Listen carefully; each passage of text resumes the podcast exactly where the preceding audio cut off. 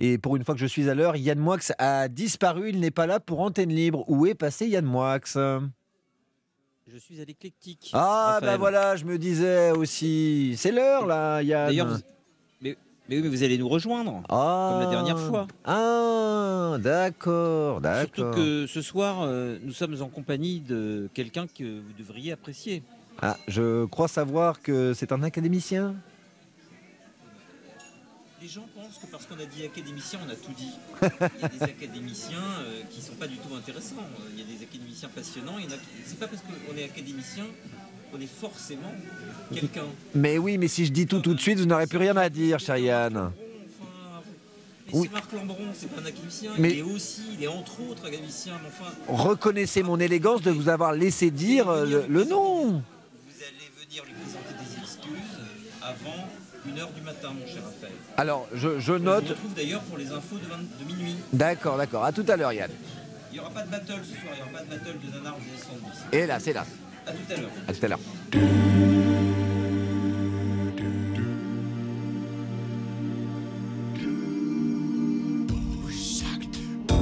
Europe 1, Europe 1, antenne libre. Yann Moix accompagne vos nuits.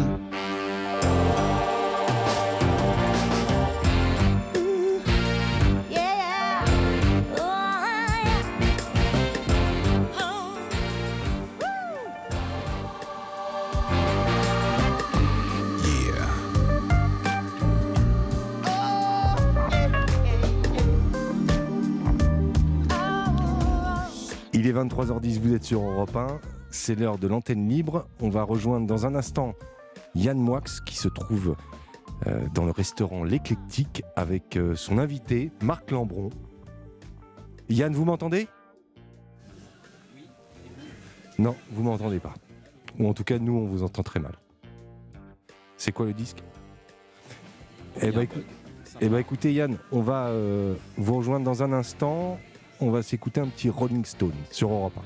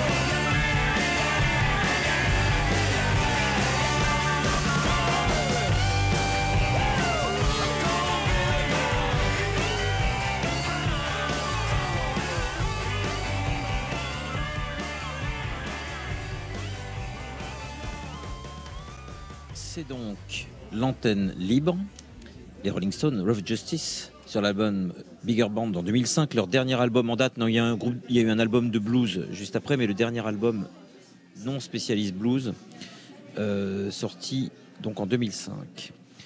Il est quelle heure est-il? Il est 23h13, nous sommes en direct sur Europe 1. Je vous rappelle que vous pouvez contacter Mathilde et Nicolas au 39 21 50 centimes par minute. Mais ce soir, je ne vous garantis pas qu'on prendra grand monde parce que nous avons un invité peu spécial. Euh, vous pouvez évidemment nous envoyer des mails et des SMS comme d'habitude. Ma chère Mathilde, Bonsoir. pouvez-vous nous dire qui nous recevons ce soir? Alors, nous sommes avec Marc Lambon. Bonsoir, merci d'être avec nous ce soir Bonsoir. au restaurant L'Éclectique. Et bonsoir à toutes et à tous. Vous êtes écrivain et vous avez publié votre livre Le Monde d'avant en février aux éditions Grasset. Et Vous avez également été élu à l'Académie française en 2014. Et en parlant de l'Académie française, je voulais partager avec vous l'un de ces moments historiques. Marguerite Yourcenar a été la première femme élue par cette institution. Alain Perfit réagit au micro de Xavier Collin. Ça s'est passé sur Europe 1 le 6 mars 1980. Eh bien, c'est une élection historique, puisque depuis trois siècles et demi que l'Académie existe, il n'y avait jamais eu de femmes pour y entrer. Il y avait eu des femmes qui étaient candidates, il n'y avait pas eu de femmes qui fut admise. Et c'est donc un, vote historique. Euh, je pense que cette première élection féminine est heureuse, car il s'agit d'une femme de grand talent. Évidemment, il y a eu beaucoup de discussions, d'âpres discussions avant cette élection. Une partie des académiciens, pour des raisons tout à fait explicables et légitimes, s'interrogeaient sur l'opportunité de changer complètement les habitudes euh, de l'académie. Euh, Quand euh, une société, quand une tribu a de longues habitudes derrière elle, il est quelquefois dangereux de changer ses habitudes, de changer ses rites. C'est donc euh, après beaucoup d'hésitation qu'une majorité s'est définie en sa faveur. Et cela veut dire que euh, l'Académie française épouse son siècle, épouse euh, ce siècle où les droits de la femme sont reconnus dans le monde entier et en particulier en France. Je crois donc que c'est une décision heureuse et je pense que c'est une élection qui honore l'Académie et qui honore également Madame Yourcenar. Comme vous avez pu le constater dans le discours d'Alain Perfit, il a fallu bousculer les mœurs avant d'élire euh, Marguerite Yourcenar. Bonsoir mon cher Marc. Bonsoir. Je ne vais pas vous tutoyer parce que on se tutoie dans la vie, mais je trouve que euh, j'aime pas quand on tutoie les gens à la radio, alors que ça exclut l'auditeur. Donc on va se vous voyer si vous voulez bien pendant cette émission. Comme José Arthur à l'époque du Pop Club. Je trouve que ça donne plus, c'est mieux. Il y a une- la politesse se perd dans ce monde et je trouve que la moindre des politesses par rapport aux auditeurs auditrices, c'est de vous voyer l'invité même quand on le connaît dans la vie.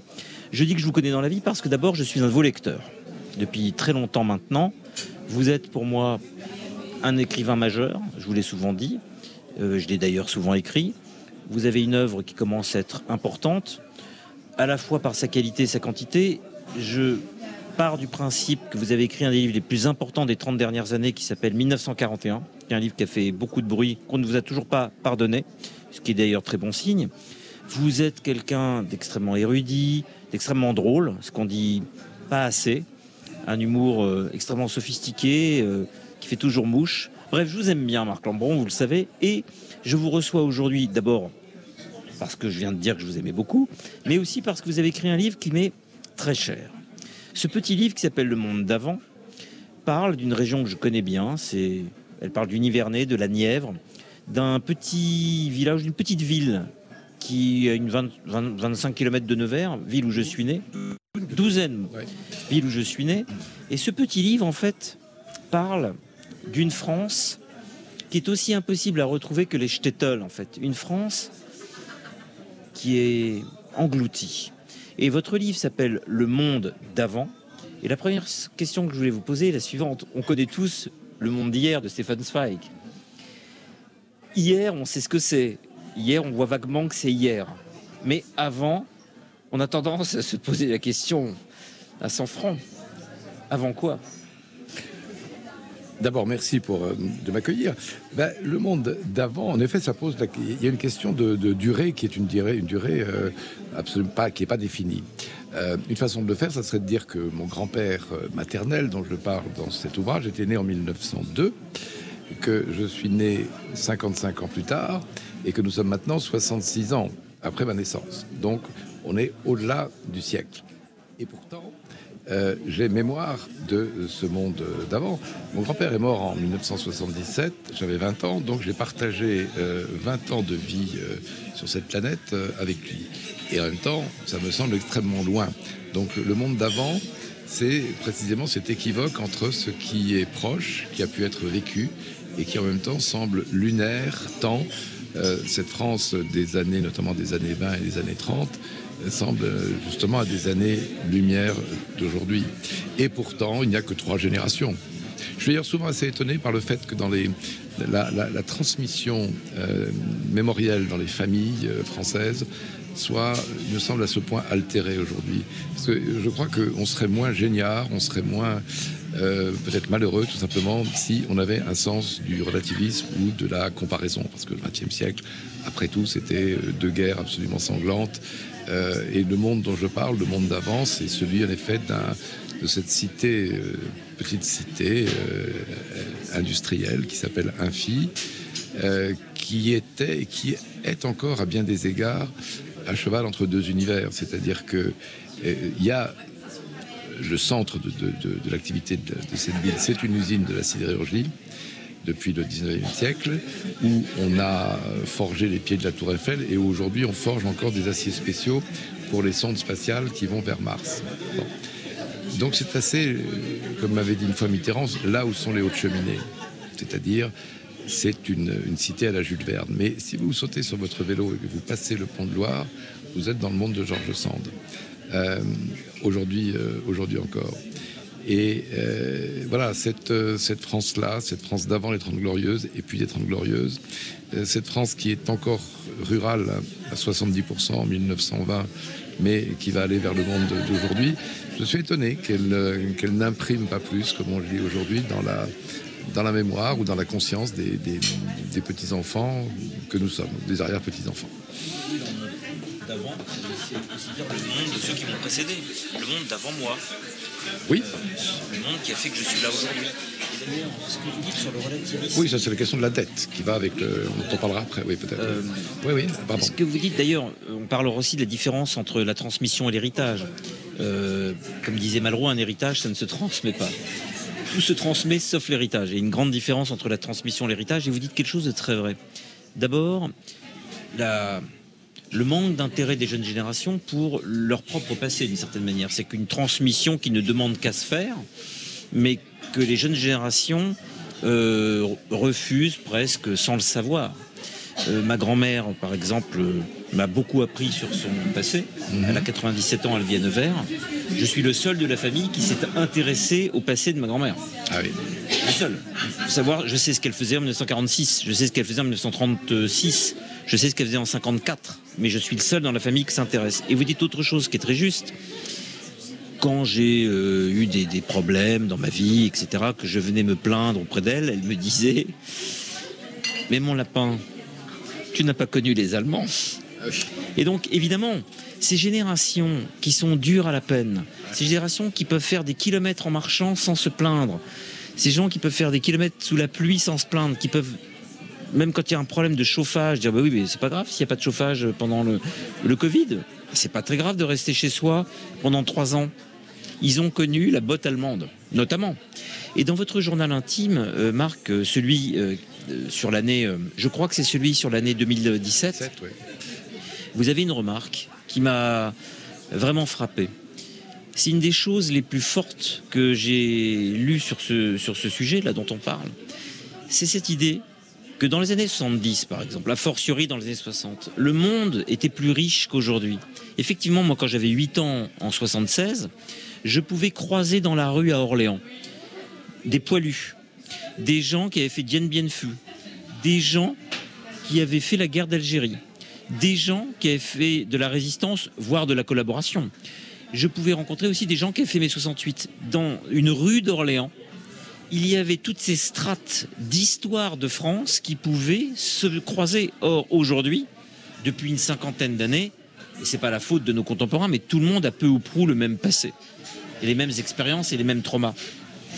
Bah oui, absolument. Si on prend le, cas de quelqu'un qui est né en 1900 ou 1902 comme mon grand-père, il, a traversé en effet toutes, euh, ces épisodes et, comme disait Malraux, il a pu transformer de, l'expérience en, en conscience. Euh, il est sûr que dans une période de, paix civile qui est la nôtre depuis euh, facilement 60-70 ans, de paix tout simplement européenne jusqu'à l'Ukraine, et encore nous ne sommes pas belligérants, il est évident que nous n'avons pas les, les stigmates et nous n'avons pas été formés, aiguisés à l'épreuve. Euh, ou en tout cas des épreuves qui sont bien moindres que celles qu'avaient connues nos, nos- nos prédécesseurs, et ce qui, je crois, en effet, euh, Des je- épreuves, mais intimes, des épreuves intimes, mais Bah, pas des épreuves universelles, si j'ose pas dire. d'épreuve universelle. Euh, et au fond, je vous dirais pas que le monde d'avant c'était mieux, parce que c'est trop facile de, de se lamenter sur ce que ce qu'aurait été une France. c'était une France qui aurait été plus, ri- plus rigoureuse, un million et demi de, de morts en 14-18, euh, un million et demi de prisonniers euh, en, en, en 40, euh, 40-45. Euh, un monde où il n'y a pas de sécurité sociale véritable avant, avant 1940, où les, les- virus, précisément les, toutes les pandémies ne sont pas jugulables. Un monde où mon grand-père était payé en numéraire de la main à la main tous les 15 jours. Euh, et où les femmes, évidemment, non plus que les hommes, d'ailleurs, n'avaient de, de carnet de chèques à l'époque, un monde où les femmes ne votent pas, etc. etc. Bon. Mais je crois que la différence, c'est euh, une certaine esthétique de la vie, ou même une certaine éthique de la vie, c'est-à-dire la façon dont, précisément, on se situait euh, par rapport à la, à la contingence et, et- aux épreuves. Alors, il y a sans doute une sorte de, de, vieille, de vieille attitude paysanne qui est c'est comme ça, peut-être une résignation et, en même temps, donc un, sto- un stoïcisme, mais euh, en même temps, je pense que c'est un monde moins clivé, moins fracturé euh, que nous ne sommes aujourd'hui. C'est un monde moins autopsychanalysé aussi, donc c'est un monde moins, moins complaisant. Euh, c'est un monde où il y a une sorte de, je cite un moment Claudio Magris qui parle de l'unité de la conscience qui a commencé à se perdre au début des années 60. Ça m'intéresse beaucoup le fait d'être un plutôt que d'être que d'être euh, clivé, que d'être plusieurs, que d'être et que de se regarder avec un certain dolorisme ou une certaine complaisance. C'est ça qui est fascinant, c'est le rapport à la, oui, finalement, à la, à la vie et des mots qui sont aujourd'hui assez obsolètes, hein, comme euh, dignité, fierté, pudeur, honneur. Cacher tous ces mots que je ne saurais voir. Patrie. Mais je les, et même et patrie. Euh, voilà. Et moi, je les ai entendus, et même je les ai vus vécus, euh, mis, mis en acte par, euh, par des générations qui, qui nous précédaient. Est-ce que vous avez vu ce film euh, assez extraordinaire de Chris Marker qui s'appelle Le Joli Mai? Euh, non, non, non, non, non, qui est un- sur mai 68, tu imagines Alors non, c'est un film, Non. euh, non, c'est un film euh, qui se déroule en 1962 et Chris Marker a filmé pendant des semaines et des semaines Paris dans les années euh, en 62. Je dois envoyer une publicité, voilà, c'est ça la radio. À tout de suite, mais une publicité d'aujourd'hui. C'est qu'en deuxième heure que je passe des, des pubs des années 70. Je vous laisse pour la publicité, mon cher Benoît.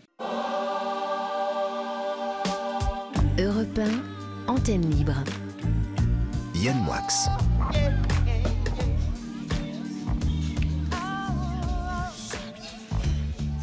Nous sommes en train sur Europe 1 de Pop Clubber. Oui, sur Europe 1, de Pop Clubber sur Europe 1. Oui, c'est- tout existe. Euh, il est 23h27, on est en direct avec euh, Marc Lambron. Marc Lambron, Mathilde, est un grand écrivain français. Il écrit beaucoup de livres très différents les uns des autres, mais comme chez tous les grands écrivains, vous reconnaissez immédiatement c'est une phrase ou un livre de Marc Lambron, parce que Marc Lambron, pour moi, est une sorte de... Vous savez, dans Le Petit Prince, celui qui allume les réverbères tous les soirs celui qui ne veut pas que la lumière s'éteigne, celui en fait qui assure la permanence, celui qui fait des tours de garde. Il y a quelque chose qui se maintient grâce à quelques-uns, dont Marc Lambron, c'est cette prose française extrêmement classique, à laquelle on tient comme à, la- à sa propre chair, parce que il fait partie des gens qui ont compris que la chose la plus explosive, la chose la plus folle, la chose la plus subversive, c'était la langue classique. Il n'y a rien que la langue classique ne puisse exprimer. Rien. N'est-ce pas, Marc? Bah, C'est-à-dire qu'elle est lexicalement riche et en même temps c'est comme faire tourner les tables. C'est-à-dire que quand on a beaucoup lu, on est comme marabouté par les, par les livres du passé qui vous, c'est presque le français qui vous parle plutôt que vous qui ne, qui ne l'écrivez. Et, et, et bah oui, la langue française c'est un, c'est un trésor. Euh, à l'Académie c'est un des, un des conservatoires. Nous sommes des, des dragons, des dragons verts qui sommes installés à l'entrée de la grotte euh, en essayant de la de, de- de pérenniser ce, ce- ce trésor, qui, mais qui en même temps qui est, qui est vivant. C'est ça qui est, qui est beau, c'est que, c'est que cette langue, elle a traversé des siècles et elle est encore en, elle est encore en, en métissage, en, en, en- en cannibalisation, en, J'ai une question. Marc. J'ai une Oui. question euh, pour nos auditeurs. hein. Euh, comment ça se passe concrètement une séance Tout le monde se pose la question. Une séance du dictionnaire à l'Académie française? On aimerait vraiment être là pour voir. Malheureusement, c'est pas public. Comment Alors- ça se passe vraiment dans les détails? Comment Ah, Dites-nous, faites-nous rêver. Eh bien, écoutez, le- je ne peux pas vous faire rêver parce que c'est un, c'est un atelier. C'est un travail de. Le, décor, déjà, dans les, quelle, quelle de- salle, quelle pièce Alors, on est dans une salle qui est une salle euh, réservée euh, à l'Académie française, parce qu'il y a d'autres académies euh, à l'Institut. Et la particularité, c'est que les portes de cette, de cette salle euh, ont été, sont en, réalité datent de 1650, puisque l'Académie siégeait d'abord au Louvre et euh, qu'il figurait gravé la devise à l'immortalité, qui date de cette époque-là, qui n'est pas l'immortalité des immortels, mais de la langue française. Donc c'est un vestige qui a été euh, serti à, l'entrée de cette, euh, de cette salle. Alors là, les académiciens, c'est une sorte de... président Giscard d'Estaing, qui, qui a été membre de l'Académie, euh, pensait que ça serait un peu comme euh, l'Assemblée nationale. Mais en fait, c'est plutôt un atelier de lexicologie où nous, nous amendons des articles du dictionnaire. Alors, il y a des lexicologues qui nous préparent. On ne part pas de rien. On a, on a, Ah, ça, je savais on, pas on- ça. on a tel mot. En ce moment, on est à, à Y. Alors, on peut avoir yo-yo, par exemple. ou, euh, bon, avec une définition. Et on, on- on amende, on discute sur, euh, sur oui, comme dans, un, comme dans un débat. Alors, je crois qu'autrefois, c'était quand même plus pompeux qu'aujourd'hui. Euh, François Mauriac disait à l'Académie, nous dialoguons de socle à socle. Euh, là, c'est tout de même plus détendu. Ça ressemble plutôt, je dirais, euh, à une, comme une classe de, vieux élèves de terminale qui, ayant été partiellement exaucés dans leurs ambitions, bah, qu'est-ce qu'il leur reste? Il leur reste finalement à, à s'amuser. Donc le ton est plutôt prime sautier, parfois un peu, un peu vachard, euh, mais assez amical aussi. Euh, parfois, je dis que c'est un des meilleurs EHPAD de, France, en tout cas un, de ceux qui sont les plus lettrés. Mais euh, l'âge moyen baisse plutôt et bah, nous avons perdu il y a un an notre doyen qui était René de Obaldia qui est mort dans sa 103e année, battant ce faisant le, record de Lévi-Strauss qui est mort dans sa 101e année et de Fontenelle qui est mort à 99 ans. Et actuellement, il y a un certain nombre de nonagénaires qui se portent très bien et qui sont précisément, même s'ils viennent du monde d'avant, très présents dans le monde d'aujourd'hui et qui sont des bons exemples pour nous, cher Yann. Qui est celui qui siège depuis le plus longtemps là en ce moment?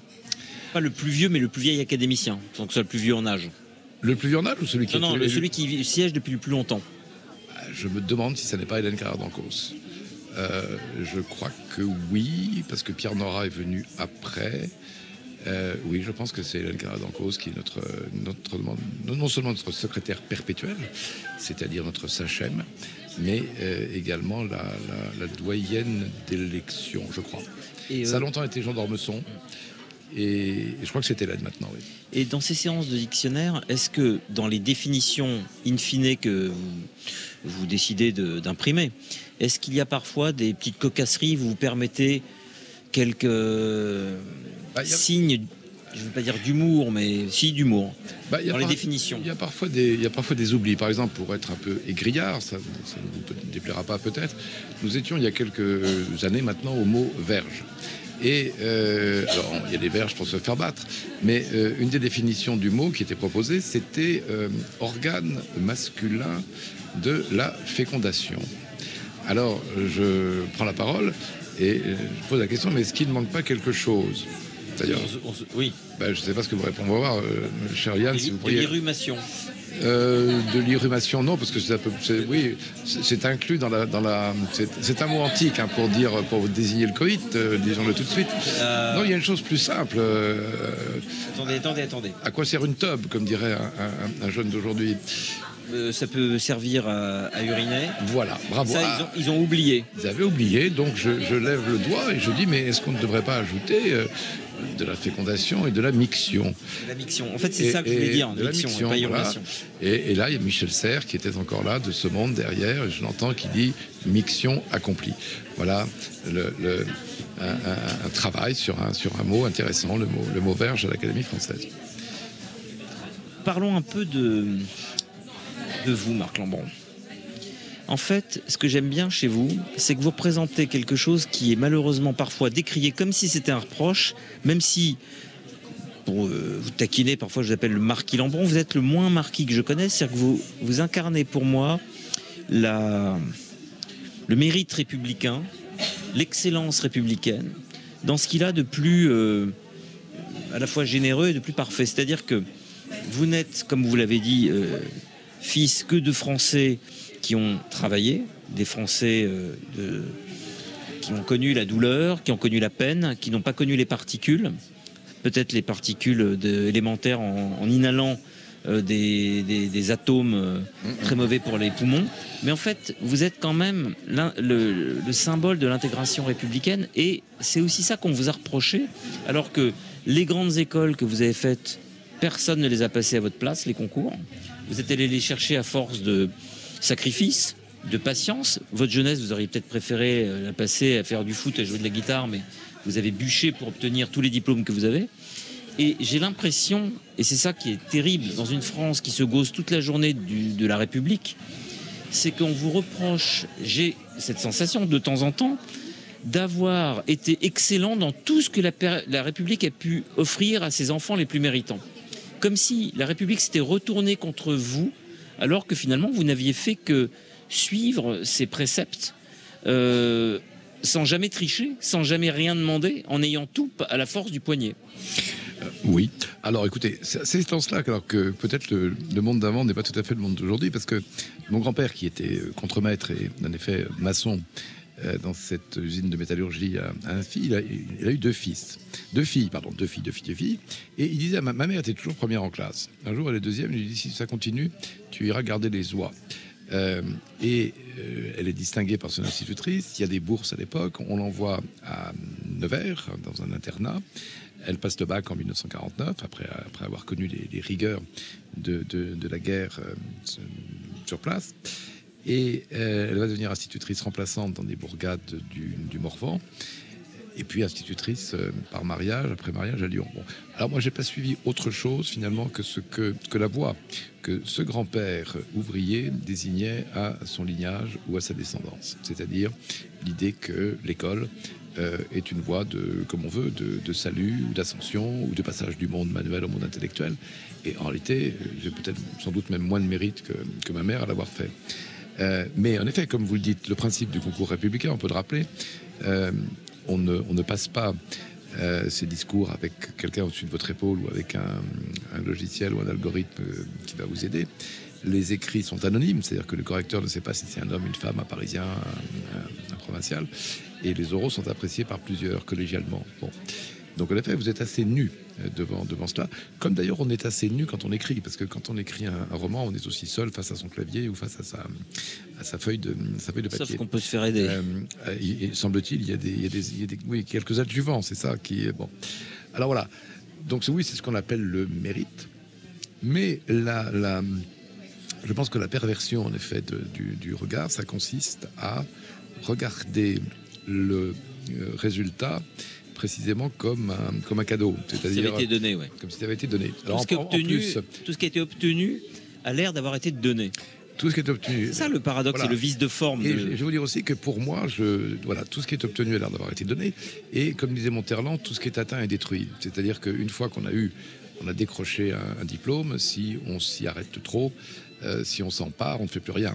Donc euh, voilà, c'est c'est derrière et on avance. Mais euh, les autres, ou certains autres, et parfois non sans malveillance, évidemment, ont le, goût de vous coller des étiquettes euh, sur le dos de confondre ce que vous êtes avec ce que vous avez euh, décroché, parce que dans la vie, on n'est pas, pas un titre, on n'est pas qu'un titre scolaire. Et notamment, j'ai eu le malheur, après Normal Sup, après l'agrégation, après toutes sortes de choses atteintes et détruites, de faire l'ENA. Et alors là, le, le- le tag, euh, le- euh, l'énarque, qui d'ailleurs n'existe plus, puisque le président Macron en a, donc là, je vais devenir pour le coup historique comme un, dinosaure. Un jour, il y aura les, derniers énarques que l'on ira célébrer au Mont Valérien. Mais euh, alors là, j'ai notamment lors de mon entrée dans la carrière, si on veut, en tout cas mes premiers livres. Euh, oui, oui, j'ai eu ce. Alors ça devient un bonnet d'âne, euh, ou ça devient même un, bonnet que les gardes rouges mettaient sur la tête des lettrés pendant la, révolution culturelle. Alors bon, après ça se dilue peu à peu. Maintenant, ils s'y sont faits. Enfin, il aurait fallu 30 ans pour que ce qui n'était qu'un effet du mérite apparaisse et, soit blâmé comme si c'était un, privilège exorbitant. Voilà. Il y a une illusion d'optique, euh, et vous avez raison de dire que- qu'elle mérite d'être dissoute. J'ai une question à vous poser. Comment est-ce que. euh, euh, oui, alors il y a deux éditeurs qui ont des questions à vous poser. François est en ligne, il va vous poser une question, mais j'ai une dernière question à poser avant, à Marc avant qu'on prenne les auditeurs. Comment est-ce que vous êtes euh, arrivé à vous passionner, à dévorer autant d'auteurs? Je connais votre, votre culture qui est phénoménale. Comment est-ce que vous avez eu l'intérêt, le déclic de vous mettre à lire tout ce que vous avez lu? C'est venu d'où Je vais vous répondre rapidement parce que justement, quand vous vivez dans une époque de paix civile, dans une métropole tranquille qui était le, à côté d'un parc, qui était Lyon dans les années 60, euh, au fond, l'intériorité, qu'est-ce qui va, qu'est-ce qui va peupler votre, qu'est-ce qui va peupler d'imaginaire et, et d'aventure euh, bah, c'est, précisément les, les mondes euh, autres qui sont ceux que vous donne la littérature. Et ce que j'ai assez vite compris, c'est que, mais en lisant Stevenson, en lisant Jules Verne, en lisant Victor Hugo, c'est que la littérature multiplie les possibles, qu'elle euh, qu'elle installe des mondes à côté du monde. Que même si je vais au cinéma euh, voir un film sur Waterloo, il, faudra, il fallait à l'époque, euh, avant les images numériques, euh, 2000 figurants. Euh, dans un livre, dans Tolstoï, dans Guerre et Paix, il y aura euh, 10 000 hommes euh, apparurent sur la crête de la, de la montagne. Il y a, il y a- Vous il y a- Tolstoï, parce que je sais que vous n'avez jamais lu Dostoïevski. il y a- il y a absolument Pas jamais- encore. Ça viendra, non, j'espère. j'ai pas lu Dostoevsky, en effet. Non, mais alors, voilà, on, on ne lit pas tout. Euh, et et j'avais un peu peur du côté, euh, du côté comment dire, hum, un peu frénétique, du frénétisme grand russe de pour ne pas dire l'épilepsie, l'épilepsie littéraire d'un Dostoïevski. Voilà. Ceci pour vous dire que j'ai beaucoup lu parce que j'ai compris qu'on pouvait habiter dans les livres comme on habite dans les arbres. Euh, et que, et que euh, être écrivain, c'était aussi, si on y arrivait, euh, avec finalement des signes, avec de la graphie, avec de l'encre, à faire consister euh, des mondes, y compris des mondes complètement euh, autres, comme dans la science-fiction ou, dans le passé. C'est aussi une magnifique machine à voyager dans le temps. Et après, vous avez fait partie de ceux qui ont considéré que ce dépaysement peut avoir aussi lieu dans le monde des idées. Vous voulez dire que euh, j'ai été jeune, gens- jeune, jeune homme à l'époque où il y avait des maîtres penseurs en France Exactement. Des Althusser, des, des Oui. Deleuze, des Barthes. Oui, ça c'est un. oui, ça c'est en effet. euh, au moment où je, oui, quand j'ai 16, 17, 18 ans, les, les maîtres. Alors il y a, des, des grands écrivains, mais qui sont euh, qui vont bientôt disparaître. On était contemporains d'Aragon ou de ou de Malraux ou de Sartre. Euh, mais qui est déjà philosophe. Mais en effet, ce qui donnait le ton, si on peut dire, euh, les voleurs de feu de ce moment-là, c'était plutôt des philosophes, mais des philosophes hérétiques, qui étaient sortis un peu des, bornes précisément de l'agrégation de philosophie. Lévi-Strauss, mais qui est un, philosophe qui va s'intéresser aux Indiens de Biquara, euh, Michel Foucault, qui est un philosophe, mais qui va s'intéresser à la clinique et à la prison. euh, euh, Roland Barthes, qui n'a pas de titre universitaire, mais son école, c'est le sanatorium et la lecture. Gilles Deleuze, qui euh, est un spécialiste de, de- de Nietzsche ou de Proust, mais qui va s'intéresser au rock'n'roll, aux machines désirantes, à Lewis Carroll, etc. Lacan, etc. Lacan, voilà. Donc, cette génération de, de maîtres penseurs qui sont plutôt des théoriciens que des, que des écrivains au sens classique du mot. Mais ils captivaient. mais ils tous captivaient. Ils captivaient parce que c'est parce que oui, il y a le côté. euh, ils donnaient le sentiment qu'ils étaient en, en quête de quelque chose, qu'ils étaient des, des explorateurs, que euh, y avait, il y avait des. Quand chacun d'entre nous, d'ailleurs, je pensais à Derrida aussi, il y avait, y avait là aussi des, des possibles, que nous étions plusieurs. Là, là c'est- une la polymorphie. Tout à l'heure, vous disiez, je, Jean Moron, vous êtes académicien entre autres choses. Oui, j'aime bien le entre autres choses parce que nous ne sommes pas. Ça ne vous résume pas. Et je le dis pour les auditeurs les plus jeunes, et notamment pour Mathilde. Il faut bien savoir, par exemple, Mathilde, vous avez peut-être des questions à poser à Marc, que c'est une époque, dans les années 70, où lorsqu'il y avait une conférence d'un de ces penseurs, à Sorbonne, Lacan notamment, mais pas simplement Lacan, le séminaire de Lacan, ou des conférences de Deleuze, ou des conférences de Roland Barthes, il y avait des émeutes des gens de 20 ans pour avoir une place en amphithéâtre. Des émeutes. On n'était pas sûr d'avoir sa place en amphi. C'est- C'est inimaginable aujourd'hui.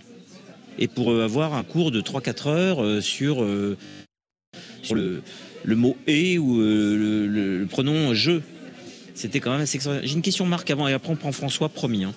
Est-ce que vous pensez que ce qu'on vit aujourd'hui avec euh, ce qu'on va appeler paresseusement le wokisme, euh, est-ce que vous pensez que le wokisme est une sorte de mode comme on avait par exemple en 1970 le structuralisme? Vous voyez ce que je veux dire Ce jargon euh, très euh, schématisé, fléché. Vous savez, quand on achetait un numéro de tel quel en 1973, il y avait plus de mathématiques que de littérature intérieure, il y avait des flèches, etc. En fait, ce, ce que j'appelle le structuralisme de manière un peu hâtive, et qui était aussi embué euh, de, de, de néo-marxisme, de maoïsme. Enfin, est-ce que tout ça, cette, euh, cette mode-là, qui aujourd'hui paraît désuète et risible, est-ce que vous pensez qu'on peut la comparer au wokisme d'aujourd'hui ou que c'est une révolution beaucoup plus sérieuse, ce qu'on appelle hâtivement le wokisme c'est comparable? Bon, à l'époque, il y avait l'idée que pour, paraître intelligent, il fallait faire complexe. Pour ça, euh, on peut toujours s'y essayer. Non, je crois qu'il y a une, sorte de, trahison, enfin d'adultération justement de ce qui vient de la pensée des années 70. Parce que la pensée des années 70, euh, elle part euh, de, de, de l'un, comme je le disais, pour aller au multiple. Euh, il y a une formule de Foucault qui pourrait résumer ça, se déprendre de soi-même. Euh, Derrida parle de déconstruction, mais se déconstruire, ça veut dire précisément faire apparaître euh, en soi le, le- le pluriel, la, la diversité de profils ou de facettes, que ce que nous sommes tous, nous sommes tous plusieurs.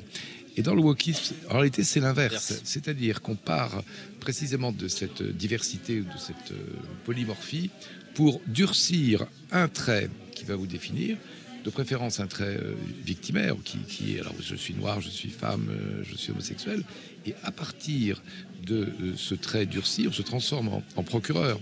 Parce qu'au fond, si vous prenez, pardon, si vous prenez Franz Fanon, alors ça c'est un, peu avant les années de la Terre, qui, passe pour qui est le grand théoricien combattant d'un certain tiers-mondisme à l'époque, avec une magnifique préface de Sartre, mais très belliqueuse. Ils Très en- belliqueuse. C'est encore une philosophie de la liberté et de l'universalisme. Dans le wokisme, c'est un particularisme. Euh, et et on- comme je vous le dis, on va du multiple à l'un. Et ce qui est étrange, c'est- la victime procureur. C'est une époque de, de- voyez, de, de- voilà, où ceux qui se, en se déclarant victime, on acquiert un prétoire et euh, on peut accuser au nom d'un trait, au nom d'une singularité, d'un trait identitaire et pas de. Donc c'est le contraire du multiple. Sachant que je vais encore plus loin Voilà. que vous, c'est-à-dire qu'on va du, du multiple à l'un, mais à l'intérieur du 1, on peut encore disséquer jusqu'à trouver un quark, c'est-à-dire que à l'intérieur du 1, si vous dites par exemple je suis une femme, on va disséquer ce que veut dire je suis une femme pour essayer de trouver à l'intérieur du mot femme des catégories. Absolument. On peut, on peut faire de la, oui, euh, en effet, on peut, on peut faire de la dissection. Ou alors, il y a quand même ce qu'on appelle l'intersectionnalité, c'est-à-dire qu'on peut, on peut cumuler, en effet, les, les, comment dire, les désavantages, Plusieurs options. les plusieurs options, pour avoir une, une position de, de, euh, accusatoire euh, encore plus forte. Mathilde, est-ce que vous avez une question à poser à Marc avant qu'on prenne François? Je voulais laisser la, la priorité à. Ça m'étonne à pas de vous. François. Je vous salue mon cher François. Je vous Oui, passe bonjour. euh, Monsieur Lambron.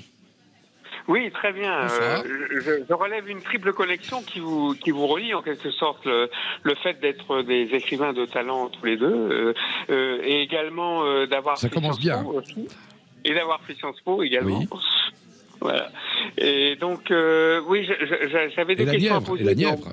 Nevers, Sciences Po, et- et Grasset. fait, oui, une les Rolling Stones. À 10 km de Nièvre, ouais, c'est ça, de, de Nevers, de Nevers. Voilà, très bien. Et d'être euh, donc des pays en quelque sorte, des pays. Euh, J'avais deux questions à poser. Justement, euh, il y en avait une euh, dernièrement sur le, le wokisme sous-jacent qui, euh, qui nous concerne de plus en plus. Et c'était la question que je voulais poser à, à l'académicien, que, vous êtes depuis une dizaine d'années, il me semble. Donc, euh, et félicitations pour cette, ce dixième anniversaire. Donc, qu- qu'est-ce que vous pensez un peu de cette marche forcée de la, de la féminisation des, des métiers auxquels la- l'Académie française est un peu confrontée? Euh, euh, dernièrement. Et d'autre part, donc euh, concernant votre livre récent que je n'ai pas lu malheureusement, Le Monde d'avant, oui, cette façon d'évoquer le, le monde d'avant, c'était mieux avant, quoi. Une forme de nostalgie Non. un petit peu euh, euh, euh, li- libératoire en quelque sorte. Alors, non, je vais commencer par la fin. Oui, vous m'entendez? Oui, oui. Oui. Non, non, ce que j'ai essayé de dire tout à l'heure, c'est que précisément, c'était pas mieux euh, objectivement euh, avant. C'est que simplement les attitudes vis-à-vis de la vie étaient sans doute, euh, étaient sans doute différentes. Donc, c'est pas un livre de, de déploration sur le présent, mais c'est un livre qui essaie de trouver peut-être quelques, quelques leçons d'attitude vis-à-vis de ce qui semble aujourd'hui nous accabler et qui a pu être bien pire autrefois.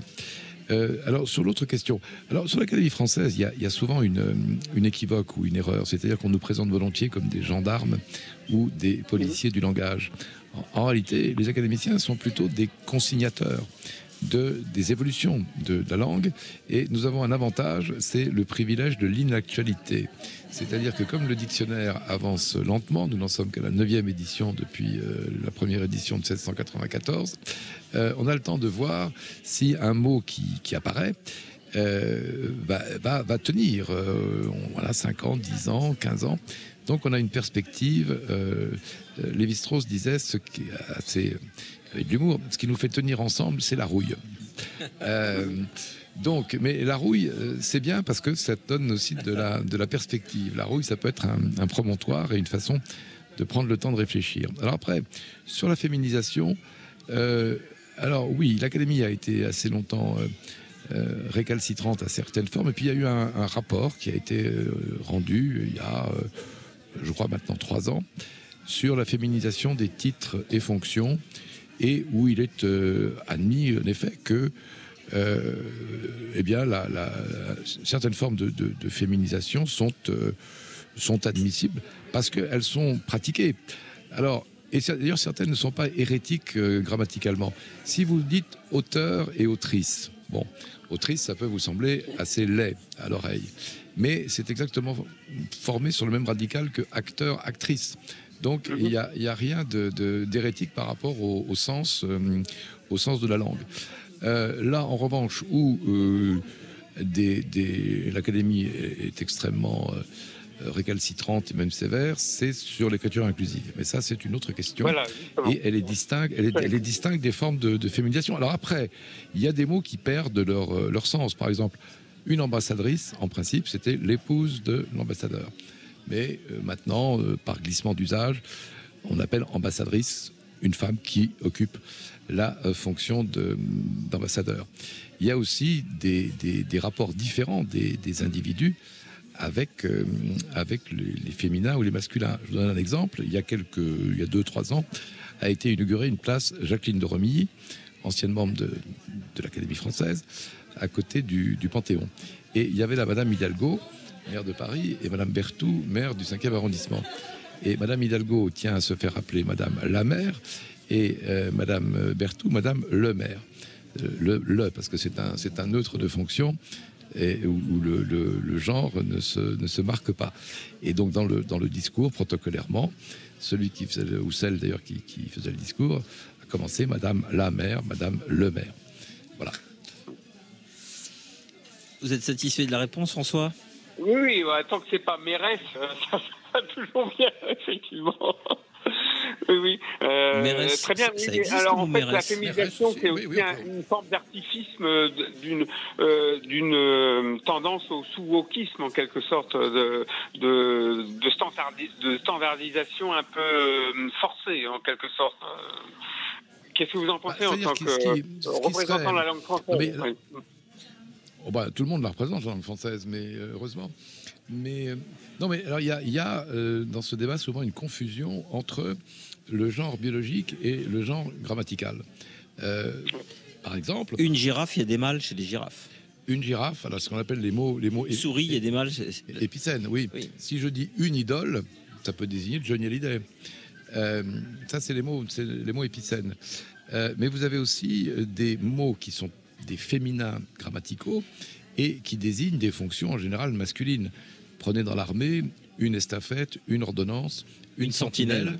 En général, Mm. ce sont, jusqu'à jusqu'à nouvel ordre, c'était plutôt des, des- des hommes, mais ce sont des féminins. Euh, la lune et le soleil en français, mais en allemand, le soleil et, et la lune, c'est l'inverse. C'est d'ailleurs pour ça que l'Europe ne Euh, peut pas se faire, à mon avis. Il y a peut-être des, des désaccords sur les astres, oui. Mais euh, le, grand linguiste suisse euh, Saussure, à la fin du XIXe siècle, avait bien défini la langue. Ce qui définit la langue, c'est l'arbitraire. C'est-à-dire, une langue, euh, c'est pas un, algorithme parfait. Ça résulte, c'est comme un paysage. Euh, et dans un paysage, il y a de l'érosion, il y a des siècles de, vie, il y a des, des irrégularités. La langue, c'est pareil. C'est pour ça que ceux qui veulent du jour au lendemain euh, en changer la graphie, par exemple avec l'écriture inclusive, méconnaissent ce qu'on pourrait appeler l'écologie de la langue. Ça, c'est une, notion qu'il faudrait introduire euh, dans notre époque qui est si, si soucieuse précisément d'écologie, mais ce sont souvent les mêmes qui veulent, euh, à marche forcée, changer la façon de, de pratiquer notre langue. Euh, qui me font un peu penser à ces, à ces aménageurs fous des années 60 qui, du jour au lendemain, rasaient un pan de forêt pour construire des bars euh, HLM.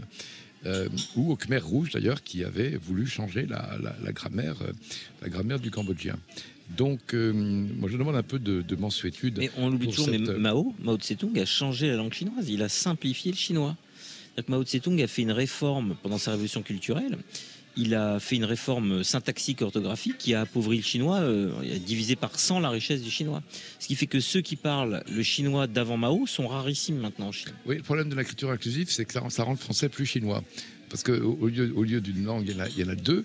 Et euh, il faut dire que les étrangers, par exemple, qui, parce que le, français est une langue complexe, mais hospitalière, mais euh, s'il faut en apprendre deux, et d'ailleurs, il n'y a, pas très longtemps, le, le- il y a une association qui défend les, on pourrait dire, les handicapés du langage, enfin les, dyslexiques, les agraphiques, qui a saisi le défenseur des droits euh, en faisant valoir que cette écriture inclusive était discriminante. Elle est parfois aussi burlesque. Moi, j'ai reçu l'année dernière les vœux télématiques de la mairie de Lyon, qui est donc une mairie euh, écologiste, et ça commençait comme ça, cher Marc, C-H-E-R.E. C'est euh, Marc. Donc même, même pour les prénoms, l'inclusivité était euh, appliquée. En même temps, comme vous rappeliez, comme je suis un garçon des années 70, où il y avait déjà du queer, il y avait déjà du, du Da- David Bowie, euh, Roxy Music. euh, bon, ma, part de féminité est maintenant reconnue par les écologistes de la, maire de, la mairie de Lyon. Pourquoi pas? Merci pour cette réponse. J'ai quand même une chose à vous dire. Vous savez que nous faisons sur Europe 1 un prix européen du public, Mathilde. Il y a un partenariat Cannes Série. Et il y a un vote qu'on lance du lundi 6 mars au vendredi 31 mars. Vous êtes au courant, ça, Mathilde, non? J'étais Oui. vaguement au courant. Oui, Europe 1, c'est un peu la radio des séries. Donc vous pouvez voter dès maintenant sur europe1.fr pour le prix européen du public en élisant votre série française préférée parmi euh, les 20 en compétition. Et vous pouvez gagner un week-end VIP à Cannes pour deux personnes en hôtel 4 étoiles. Vous pouvez assister aussi à la cérémonie d'ouverture du festival. Alors vous envoyez série au 73 921 075 centimes plus coût d'un SMS, 3 SMS pour jouer. Voilà, euh, voilà, c'est ce que je vais vous dire. Oui, je vais concourir. Ce- Voilà, c'est c'est- si vous voulez assister euh, au Festival de Cannes, grâce à Europe 1. Il nous reste euh, quelques minutes avant les infos. Mathilde, vous avez une question à poser à Marc? Oui, est-ce que, euh, avec les discussions que vous pouvez avoir avec d'autres euh, académiciens ou d'autres euh, académiciennes, euh, quand on parlait de féminisation, est-ce que vous sentez autour de vous qu'ils sont plutôt pour cette évolution de la langue française? Oui, oui, comme je vous le disais, d'abord, on, enregistre des, usages. On est, une sorte de, sismographe. Donc, ce que la langue fait, ce que les praticiens, c'est-à-dire nous, nous tous, euh, ça a vocation à être, à pris en compte tôt ou tard. On est aussi assez attentif maintenant à la, francophonie parce qu'il y a, des, ce qu'on appelle des créolisations. Il y a, des, véritables inventivités au Québec, euh, en Afrique. euh, et, et- et des façons de rendre cette langue plus, plus pittoresque, souvent assez, assez truculente. Donc euh, oui, la- la- l'Académie, c'est un micro euh, ouvert en quelque sorte. Et sur la féminisation, euh, oui, je vous dis, avec cette limite qui sont les, les- terroristes du, langage, les, les Khmers rouges de, de l'inclusivité qui veulent mettre contre toute logique d'ailleurs, parce que c'est une fois encore, c'est assez, c'est assez naïf de confondre le genre grammatical avec le genre sexué, avec le genre biologique, qui veulent mettre des points et, et- des e partout. Je ne sais pas ce que euh, Simone de Beauvoir, Colette, Georges Sand ou Madame de Sévigné, pour remonter dans le temps, en auraient dit, mais en tout cas, essayez de réécrire leur texte euh, en inclusif et vous allez voir le résultat. Non, mais c'est très naïf de vouloir euh, obtenir une sorte d'égalité homme-femme dans la société par la féminisation d'une syntaxe. oui.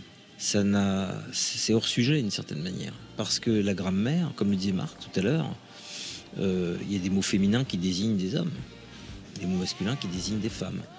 Qu'il y ait plus de noms de rue féminins, effectivement, ça, ça ne dérange personne, c'est même euh, sans doute souhaitable. Mais il faudrait se, Ah bah, moi, je crois que le grand combat, mais vraiment aujourd'hui, c'est l'égalité salariale. Ça, Oui. si, si il faut. passe par là. C'est le nerf de la guerre, c'est l'argent. C'est très, scandaleux. Je vous ferai remarquer une chose, c'est qu'il y a quand même toute une, tout un secteur de la vie française qui est le, le fonctionnariat, où la question est résolue. Une agrégée gagne la même chose qu'un agrégé. Mais en revanche, euh, oui, c'est dans le secteur privé que des, que des et voilà, qu'il faut est loin du compte. Qu'il faut loin du compte et qu'il faut quelques verges pour euh, pour battre. euh, voilà. Et l'heure sonne. Il est minuit sur Europe 1, le journal, Raphaël Delvolvé en personne. Merci d'être avec nous sur Europe 1. Euh, vous êtes en compagnie de Yann Moix pour Antenne Libre jusqu'à une heure. Cher, Vous nous rejoignez, Raphaël hein? Avec grand plaisir. Et si vous me le permettez. On est avec Marc Lambron. Je, oui, je Oui. sais. Et je viendrai peut-être avec un, un auditeur. Avec plaisir. À tout Avec à l'heure. plaisir. À propos d'éditeurs, nous sommes toujours sur Antenne Libre Europe 1, en direct, il est minuit 3, et nous, sommes, euh, nous avons été rejoints par euh, Riwa et Alexandre, qui étaient des clients de l'éclectique, et nous sommes toujours en présence de Marc Lambron, écrivain français, académicien français, travaille, qui a longtemps travaillé au Conseil d'État, mais je crois que ce n'est plus le cas, mon cher Marc. Ce n'est plus le cas. J'ai pris ma retraite. Euh, voilà, et qui fait beaucoup de choses en plus. Et nous sommes autour d'une table ronde que nous allons faire tourner. Exactement. Esprit, es-tu là à propos de- Esprit, es-tu voilà. là Oui, voilà. Nous la- sommes dans la un bar éclectique qui est très 70s. On- C'est pas le Moloko Bar, mais on se croirait dans un film de Scorsese de 76. C'est exact. on se croit- on se Beaucoup de couleurs orange. On dans l'île aux enfants, oui, je vois une, une télévision tubulaire là, absolument, absolument étonnante. À propos de l'île aux enfants, pour ceux qui Oui. connaissent Casimir, je dois préciser que Marc Lambron. Ah non, Alors c'est mon troisième prénom, hein, donc attention Casimir. dire. Ah, je rigole pas, c'est vrai. C'est mon grand-père. hein, euh, attendez, C'est l'humiliation de J'ai du mal à l'assumer quand j'étais plus il jeune. faut mais, savoir que Marc Lambron a précédé Casimir à la télé. C'est-à-dire Ah. que Casimir a fait ses débuts en 1974 sur FR3 Marseille. Et euh, juste avant, quand Casimir a été euh, inventé, euh, Non, euh, moi, je- attends, je vais, je vais expliquer. Un an c'est- avant, il y avait Marc et Ah, non, quelques mois avant, c'est que à l'époque, c'était le début des, des décrochages. euh, les enfants de la 3. des- des- oui, des, décrochages locaux. Donc, chaque, euh, chaque station, par rotation, avait son trimestre. Moi, j'étais lyonnais, c'était le trimestre de Lyon. Alors, d'ailleurs, c'est très curieux parce que j'imagine une émission qui n'a pas, qui n'a pas duré, hein, qui s'intitulait Des enfants sur la 3. Et euh, le, producteur appelle son copain qui était le proviseur de mon lycée en disant Est-ce que vous pas, est-ce que tu n'as pas un élève que tu pourrais détacher pendant sa, classe de terminale? Donc, j'ai fait de la télévision sur euh, la proposition d'un d'un proviseur qui est quand même assez, assez bon. Alors, il s'agissait euh, chaque jour d'accueillir un invité. Alors, ça allait de Sylvain en terminale, terminale du bac. Euh, Sylvain Saudan, skieur de l'impossible, qui dévalait les, pentes à pic, ou un dresseur de serpents, ou un, coureur automobile de, Formule 2. Il y avait une dizaine d'enfants dans un décor piteux qui représentait une sorte de, village bavarois. Il fallait euh, extirper de ces, de ces jeunes gens, enfin, de ces enfants qui avaient 10, 12 ans, c'était pas facile. Heureusement, à la fin, il y avait, on envoyait, ils avaient en stock, ils avaient acheté des, des dessins animés japonais, donc ça meublait un peu. Voilà. Euh, alors j'ai fait de la télévision avant tout le monde dans ma génération, j'avais 17 ans et demi, mais tout le monde en a fait mieux que moi euh, après. Et voilà que le trimestre d'après, en effet, ils inventent l'île aux enfants, Casimir. Et là, abomination du monstre, du monstre orange, par lequel je suis supplanté mais pendant des années Et, et- et fait des cauchemars, peut-être? Ah bah c'est mon, c'est mon traumatisme d'époque. euh.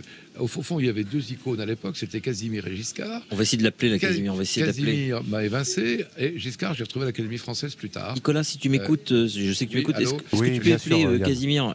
Oui. Non, mais je t'avais donné ses coordonnées. Bah oui. Mais non, mais je Mais non, plaisante mais pas. Yann, euh, vous Ah, le- pensez qu'on peut joindre Casimir comme ça L'homme- à minuit 07 Moi, je l'appelle, je l'appelle, je l'appelle, je l'appelle, je l'appelle. Euh, J'ai fait tout mon possible, enfin, quelque sorte. je tombe sur son répondeur. alors Non, mais- c'est- Non, mais je l'appelle.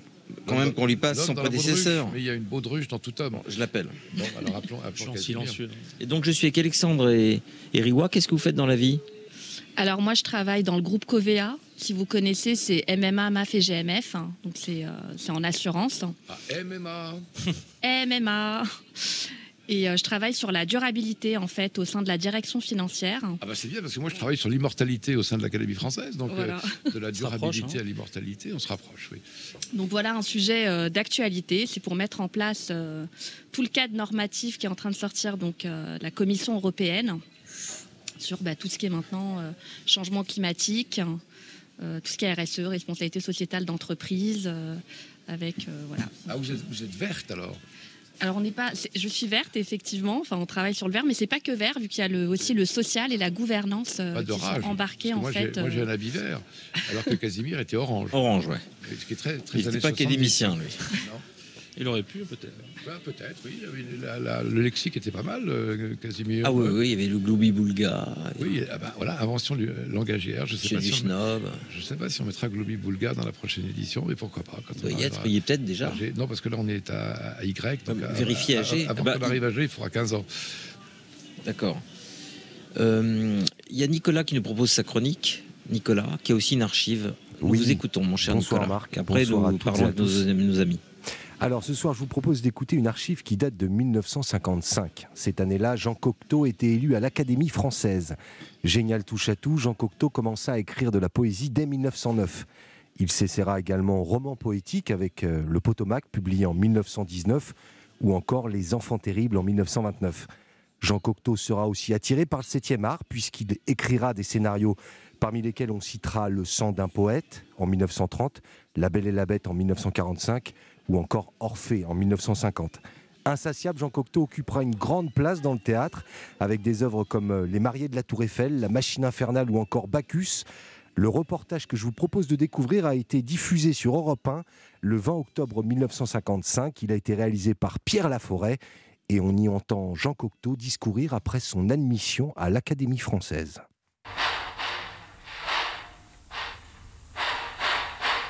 Roulement de tambour. Au garde à vous, la garde républicaine et là-bas, sous la coupole, le tout Paris qui attend cet homme qui passe là sous mes yeux en grand uniforme d'académicien. Cet homme est un poète, un poète honoré de son vivant, ce qui est rare, honoré par une très vieille dame nommée Académie française. Jean Cocteau, qui accompagnait Jean Marais, a parlé durant une heure devant la foule, devant les académiciens. Et nous avons retransmis il y a quelques minutes son discours sur l'antenne. Je ne peux malheureusement vous le faire entendre entièrement ce soir. Messieurs, Rémy de Gourmont disait que chez Edmond Rostand, la chance est une des formes du génie. Rostand fut porté sur ce siège par des faits rapides et dans un tumulte d'ailes qu'il évoque autour de la naissance d'Henri de Bornier. Toutes les portes qui se ferment devant les guerriers noirs des lettres, dont Kleist reste l'exemple, s'ouvraient toutes seules devant ses armes blanches et son blanc panache. Lorsque Cyrano de Bergerac tournait toutes les têtes, j'imagine un jeune sorcier de Condorcet déclarant aux élèves de ma classe que j'occuperais un jour à l'académie le fauteuil de leur idole. Le vieux collège se serait écroulé sous les rires. Or déjà, je songe aux morts qui ont rendu ce fauteuil libre et que ma mort seule y placera un vif et que ce vif existe et qu'il est probable que je le croise, que je le rencontre, que je lui parle sans qu'il se sache ni que je le sache désigné par les astres afin de prendre un jour cette place où Jérôme Tarot serait, je le présume, bien étonné de me voir. Oui, messieurs, je ressemble pas mal à ces équilibristes en haut d'une pile de chaises. Rien ne manque à la ressemblance avec cet exercice périlleux et même pas le roulement de tambour traditionnel qui l'accompagne. Vous comprenez donc ma crainte d'avoir à me maintenir pendant une heure dans une position incommode et feignant l'aisance, puisque tout effort visible manque de style et que notre travail doit toujours effacer notre travail et n'afficher jamais la grimace dénonciatrice des efforts qu'il nous coûte. Ah, je vais vous faire l'exé- l'exégèse. A- Euh, J'ai une question à vous poser, Marc. Merci beaucoup, Nicolas. J'ai quand même une question à toute vitesse. Quand euh, on écrit des livres euh, à deux, par exemple Jérôme et Jean Tarot, on est élu quand même individuellement? Oui, alors il y a, toujours il y a- signés Tarot. Il y a deux exemples dans l'histoire de l'Académie française de frères qui ont été élus, mais pas simultanément. Il y a Pierre Corneille et Thomas Corneille. Oui, mais ils n'écrivaient pas Et à deux. Ils n'écrivaient pas à deux. Alors là, oui, Jérôme et Jean Tarot étaient des, des frères qui co-signaient des livres de voyage essentiellement. Et ils ont été élus l'un puis l'autre. Euh, et d'ailleurs, quand le, le second frère Tarot a été élu, Antoine Blondin, qui aimait bien les, les faire des bons mots, avait dit encore un tarot de casé. Euh, alors, euh, Jean Cocteau succède à un des frères Tarot au fauteuil qui avait été celui de- d'Edmond Rostand, c'est pour ça qu'il l'évoque au début. Rostand qui a été élu à, à 33 ans. Et dans ce discours, vous avez vu, qui est très orné, tout à fait dans la manière poétique de, de- de Cocteau, à la fin, euh, il y avait une, comparaison ou une métaphore plutôt. Il disait Je vais siéger désormais parmi 40 sirènes à queue verte. Et il y a un académicien qui, à voix basse, qui était là, qui a dit Il va être déçu. Euh, et, Cocteau disait aussi qu'après après sa mort, les académiciens se transforment en fauteuil. C'est, euh, et le fauteuil est occupé par le suivant. D'ailleurs, vous êtes fauteuil de qui, vous, euh, mon cher Marc? Qui vous a précédé Alors, ça dépend, vous voulez, vous voulez le, à- juste avant ou, ou... 3-4 avant. Enfin, dans les plus célèbres de votre fauteuil. Eh bien, par exemple, notable. euh, eh ben, par exemple, Thiers, qui a réprimé la commune, euh, euh, Lesseps. euh, le, le- Alors, le premier, le premier occupant, en 1635, s'appelait Auger de Moléon. Il a été euh, viré de l'académie euh, un an après pour grivellerie par le cardinal de Richelieu, car il avait spolié une, euh, il avait spolié des, des, des bonnes sœurs. Enfin, C'est quoi votre numéro de fauteuil?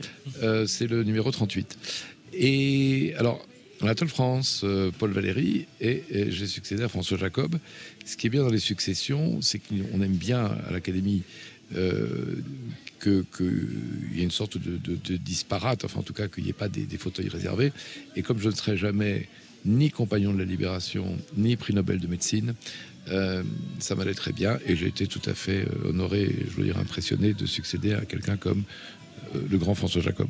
Alors, Alexandre et Riwa, présentez-vous un peu. Alors, Riwa, c'est fait, mais Alexandre Alors moi, donc je travaille dans l'événementiel. Euh, Ah, je déteste ça. Ah, ben, je- non, mais- rien dire. Ben, J'allais des trucs de tocard, on fait, on fait quand même des trucs sympas. On fait quand même des trucs sympas. Si, est-ce que vous avez déjà entendu parler des concerts Candlelight, par exemple? Des concerts de musique classique éclairés à la bougie. euh. Non, je sais quoi. Ah, dans Barry Lyndon? Oui, Non, mais franchement, on fait des trucs sympas. pourquoi est-ce qu'un concert de musique classique doit être éclairé à la bougie et la musique punk doit être écoutée avec du- des tessons de bouteilles de bière cassées Mais, des- peut- peut-être qu'on fait de la musique punk dans la musique classique aussi. On a des thématiques, on, a, on fait tout type de musique. On a même là, on a fait récemment un concert classique hip-hop, on fait des trucs de rock. Classique hip-hop? Ouais. En fait, en, en musique classique, ouais, toutes les musiques peuvent être jouées en musique classique. Et en fait, on fait des concerts sur des formats courts d'une heure pour justement pour des gens qui n'ont pas, qui ont pas forcément D'accord. accès à la musique classique Pour les générale. initiés, pour les initiés. C'est pour, voilà, c'est pour toucher tout le monde en fait, euh, et dans des lieux très sympathiques, euh, donc éclairés à la bougie. Par Donc, exemple euh, par Je exemple. connais des partous éclairés éclairés à la bougie, mais des concerts de musique classique. Alors, les partout, on les propose pas sur l'application. euh, Si, il y a une autre appli, mais Ouais, alors, sur la là, on en tout parlé cas. hors micro. Voilà. Ouais. Voilà, on en parle après. Non, Euh, vous m'en avez parlé déjà hors micro. Faut pas mais euh, Vous faites ça dans, secrets- dans des les lieux secrets hors caméra. Non, non. igni- ignifugés. Enfin, Vous avez toutes les, les- les- les commissions Ah oui, d'hygiène et de non, on- sécurité qui passent. Ah, euh, mais bien, non, mais c'est des, alors, les bougies, euh, pour euh, précision, on va pas mettre fausses. Voilà, c'est des bougies. euh, Oui, d'accord. Alors, Ah, les on types- coupe l'antenne, Les types se vendent. Non, mais attendez. Les types se vendent de faire des concerts de musique classique à la bougie pour nous apprendre en fait que c'est pas des vraies bougies. Bah parce que pour des conditions de sécurité, comme vous l'avez dit. Alors, à ce Ah, moment-là, mais autant non, pas les a- faire la bougie. Parce qu'il y a une atmosphère, si vous êtes dans le, noir. je cherche. Non, mais c'est pas grave, il n'y a pas de souci. Non, non, mais. euh, ou Dites-nous ce que vous avez joué, ce que vous avez fait jouer. alors, c'est pas moi qui joue. J'ai Non, pas, c'est pas ça pas comprends, le- programme, quel le programme. compositeur, On a de tout. Alors, à la base, à la base justement, on faisait. euh, Je sens que Vianney va arriver. Non, non, non, non, non, euh, non, non, mais à la base, comme on a commencé, on faisait bah, Beethoven, Mozart, etc. Et on a, et on a élargi en fait. euh, Florent Pagny. Non, mais non, mais on, on essaie de faire des choses euh, euh, comme Queen par exemple, Coldplay, euh, euh, Ainodi. On, on essaie Ah oui, de- en classique. En classique, c'est ça en fait. Ah, c'est musique de film, c'est musique de très à la mode, hein. etc. Et D'ailleurs, vous savez, mon cher Marc, les Who vont faire ça. euh, Mais ils le font déjà, ils oui, tournent, enfin, ils tournent. vont arriver en France euh, en juin pour faire un concert The Who classique. Ce qu'ils avaient déjà fait en fait avec Tommy, mais bon. Ouais, mais en vrai, en vrai, euh, tout, enfin tout, j'allais dire tout peut se jouer en classique. Non, il y a des, il y a des, Non, mais il ce y que a vous des dites, mélodies qui c'est sont qu'il moins y a un adaptées, bon mais- test, c'est-à-dire savoir si ça marche en classique ou pas. Ça permet de peut-être de s'apercevoir si ça a vraiment quelque chose de fort. Il y a aussi, Ah, puis en fait, il il y a aussi des groupes qui eux-mêmes euh, se sont mis en, en musique sur un mode classique. Le sûr. premier album, je pense que c'est en 1972, c'est Procolarum qui fait un album avec le concert avec le- l'orchestre symphonique d'Edmonton. C'était assez probant, mais Scorpions l'a fait. euh, Les Who l'ont fait aussi. Yes l'a fait. Les Who le, sont- le font en ce moment. Ah, ils l'ont fait bien avant. euh, ils l'ont fait après, 70. après, il y a des, des, en des, des reprises ou des. Mais venez ici, euh, la bande à Delvolvé là. Venez Ah, la bande à Delvolvé. Euh, Prenez des sièges. ah. Euh, et alors maintenant, il y a décroché les groupes, des musiques qui sont en train de devenir comme classiques. Il y a ce qu'on appelle les tribute bands aussi. Bien sûr. Alors ça, ça faudra en parler. Vous connaissez les tribute bands?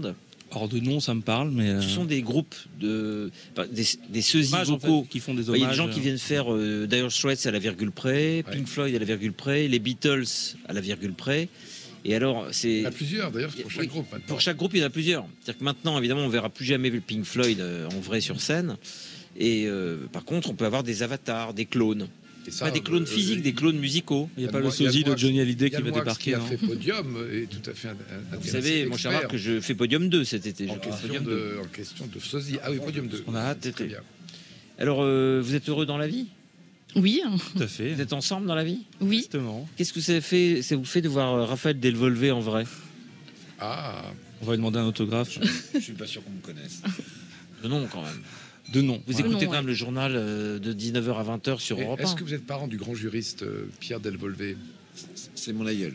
C'est votre aïeul, voilà. Voilà le monde d'avant. Je sais qu'il Voilà sera heureux quand je lui raconterai que je vous ai rencontré. Bonsoir, Bah, cher monsieur. ben, bonsoir, cher monsieur, mais c'est moi qui suis plutôt honoré de, de savoir que voilà. Que la, Mon, grand- mon grand-père, grâce auquel je connais le verbe chaloir. Ah, c'est beau ça. Me chaud. Chaloir. Me chaud. Comment, comment bien répondre je m'en fous à quelqu'un Chaloir et non chaloir. Quel est le jeune lunettard euh, barbu que vous nous. Alors, c'est mon euh, ce excellent ami euh. Nicolas. euh, je te laisse euh, te Me présenter Je sais pas. On, on avait prévu de boire un verre après son, Ah son bah, service et il m'a dit mais viens, euh, Sur Europe 1, qu'est-ce que vous faites, vous, Nicolas, ici. dans la vie? Je sais pas, j'ai le droit de le dire ou pas? Ça va se faire rire Yann. On te dira ça que- après. Je pense que vous avez des connaissances en commun. Sans doute, je travaille dans la maison en face. À France Inter. on s'est fait enfermer à France Inter. On s'est fait enfermer une nuit à France Inter. Volontairement ou Oui, volontairement. J'écoutais, On j'écoute. a, fait- on a été dans le été bureau relayé dans la d'Adèle presse. Van Rett. Ça a été relayé dans la presse. Oui. J'écoutais. On a, on a été dans le bureau d'Adèle Van Rett. On a, on a ouvert. son insu dossiers. Oui. Et alors, il y avait des livres de philosophie On nous a- ou- ou- Non, non, non, non. Non Rien, rien de tout ça. Bon, elle, elle- elle décompresse. Il y a des bouquins de contes. maintenant. Non, mais moi j'aime beaucoup France Inter. Il y avait des choses intéressantes en 76. Non, mais j'ai. j'ai- Ça remonte à 76. Quand, quand on va sur le, Le jour, Pop Club, justement. c'est- club, mais même France Culture, c'était extraordinaire. Oui, de parade. Les parades, Gérard mais Klein, il y avait des- il y avait des belles choses. Non, mais Radioscopie. C'est une belle. Ah oui, Radioscopie. Radioscopie, oui. J'ai écouté hier une radioscopie Georges Perec. Alors, euh, c'était très intéressant, hein, radioscopie, parce que Jacques Chancel n'avait manifestement jamais ouvert les livres des invités. Il s'était à peine renseigné sur eux, mais il posait quand C'était un pionnier en, en la Oui, matière. mais il posait quand même des bonnes questions. Par exemple, je me souviens, il demande à François Truffaut Mais vous n'avez jamais tourné de film d'époque, vous, François Truffaut? Il sortait du, du, du tournage d'Adèle H. hein. Euh, il dit Euh, bah, si. Non, non. Et là, pour pas se trouver bête, il dit Non, non, mais je voulais dire euh, de western. Ah, de western. Et il a fait un petit. Il y a eu un beat, quoi. Ouais, a un ouais, ouais, Le type ah qui demande à Truffaut Vous avez jamais fait de western, vous il avait fait Jules Jim, il avait fait L'Enfant Sauvage, il avait, quand même ça. À l'époque, il y en avait quand même films pas mal. d'époque, il y en avait quand même pas. Et les deux Anglaises et le continent. Et deux en Anglaises. 71. avant, ouais. Avec Kika Markham et Ah, Stacy Kika. Markham. Et Très grande actrice. Stacy Martin. Le Stacy Tendeter. Tendeter. Martin, c'est autre chose. Mais Kika Markham. Kika Markham. Alors, je Grand amour, enfin, petit grand amour de, Tru- de Truffaut. Alors, je vais vous faire un aveu. Suzanne Schiffman, un jour, euh, j'ai rencontré Suzanne Schiffman. Le script, faut Oui, dire. elle m'avait euh, accompagné sur un essai pour Podium. Voilà. Et euh, je lui dis, euh, Suzanne, vous savez ce qui me ferait le plus plaisir sur Terre? Non De rencontrer en vrai Kika Markham. Elle dit, oui. Elle m'en parle plus. Six mois plus tard, je prends mon petit déjeuner dans un, Et euh, elle m'appelle et ça, ça va, vous allez bien, vous êtes où là? J'ai prends mon petit déjeuner. Ok, je- on peut se parler, oui. Et que fait Suzanne? Elle arrive en compagnie de Kika Markham. Et c'était en 2000. Ça, ça serait un jeu. Quels sont les acteurs ou les actrices de Truffaut que nous avons connus en vrai Ah, on va y jouer. Comme disent les enfants? Ah, si, si, on va y jouer. Alors, qui a vu euh, Jean-Pierre Léo Je l'ai croisé, oui. Mais pas... Vous avez discuté Non, mais qu'on a vu en vrai, avec qui on a Oh, discuté. bah, Jeanne Moreau. Ah, c'est bien euh, cet exemple. Euh, Jeanne Moreau aussi. Je, je fouille. Kika Markham, vous l'avez ça? Euh, oui, Catherine. Non, Kika, j'ai Catherine pas- Deneuve? Catherine Deneuve. Oui, ça, forcément. Isabelle Adjani, oui. Jenny, oui. Euh, Charles Denner, vous avez Charles Denner, j'ai pas, mais j'ai euh, Fanny Ardant. Vous entend pas bien. J'ai Fanny Ardant. J'ai aussi. Euh, Depardieu. Depardieu, beaucoup moins que vous, non. Moi, J'ai. moi je l'ai pas. Euh, ça, il y a pas. Ah, Jacqueline Bisset. Jacqueline Bisset, j'ai pas. Ah, mais ça, ça, j'ai. Euh, voilà. est-ce que vous euh, avez euh, Claude Jade Pas très inclusif. Non, j'ai pas Claude Jade. Eh ben, je- Non, mais c'est c'est toujours les, émissions les moins inclusives qui, qui marchent le mieux. Euh, Non, Claude Jade, j'ai pas. Elle, écoute. elle a épousé un diplomate, non, Claude Jade non Claude Jade, oui, je crois. Elle est, partie assez loin, oui. Euh, ah, euh, vous avez. euh, J'ai pas Paulette Dubos, malheureusement, mais. ah, bah, J'ai Paulette Dubost. Ah bon, la règle- de la règle du jeu. à- Alors à- Paulette Dubost qui avait fait le voyage. métro. Elle avait fait le voyage en Allemagne. Ah oui. Ah oui, avec Fernandel. Euh, donc, elle a été à la table d'Hitler. Et je dis, mais Paulette, il était comment Hitler? Et Paulette me dit, oh, il mangeait à une vitesse. Ah bon, voilà. Une... La seule chose qu'elle a retenue du Fureur. Mais Fernandel, il est allé avant la guerre. Il a, il a tourné dans, dans la. Il y a une photo Dans la UFA, oui, c'est avec Goebbels. avec mais- Goebbels. Vous pouvez voir Fernandel à côté de Goebbels. Mais qui est plutôt en 36, 37. 36-37. euh, ouais. Mais quand même, ça fait bizarre. hein, déjà. Ah, c'est très bizarre, oui.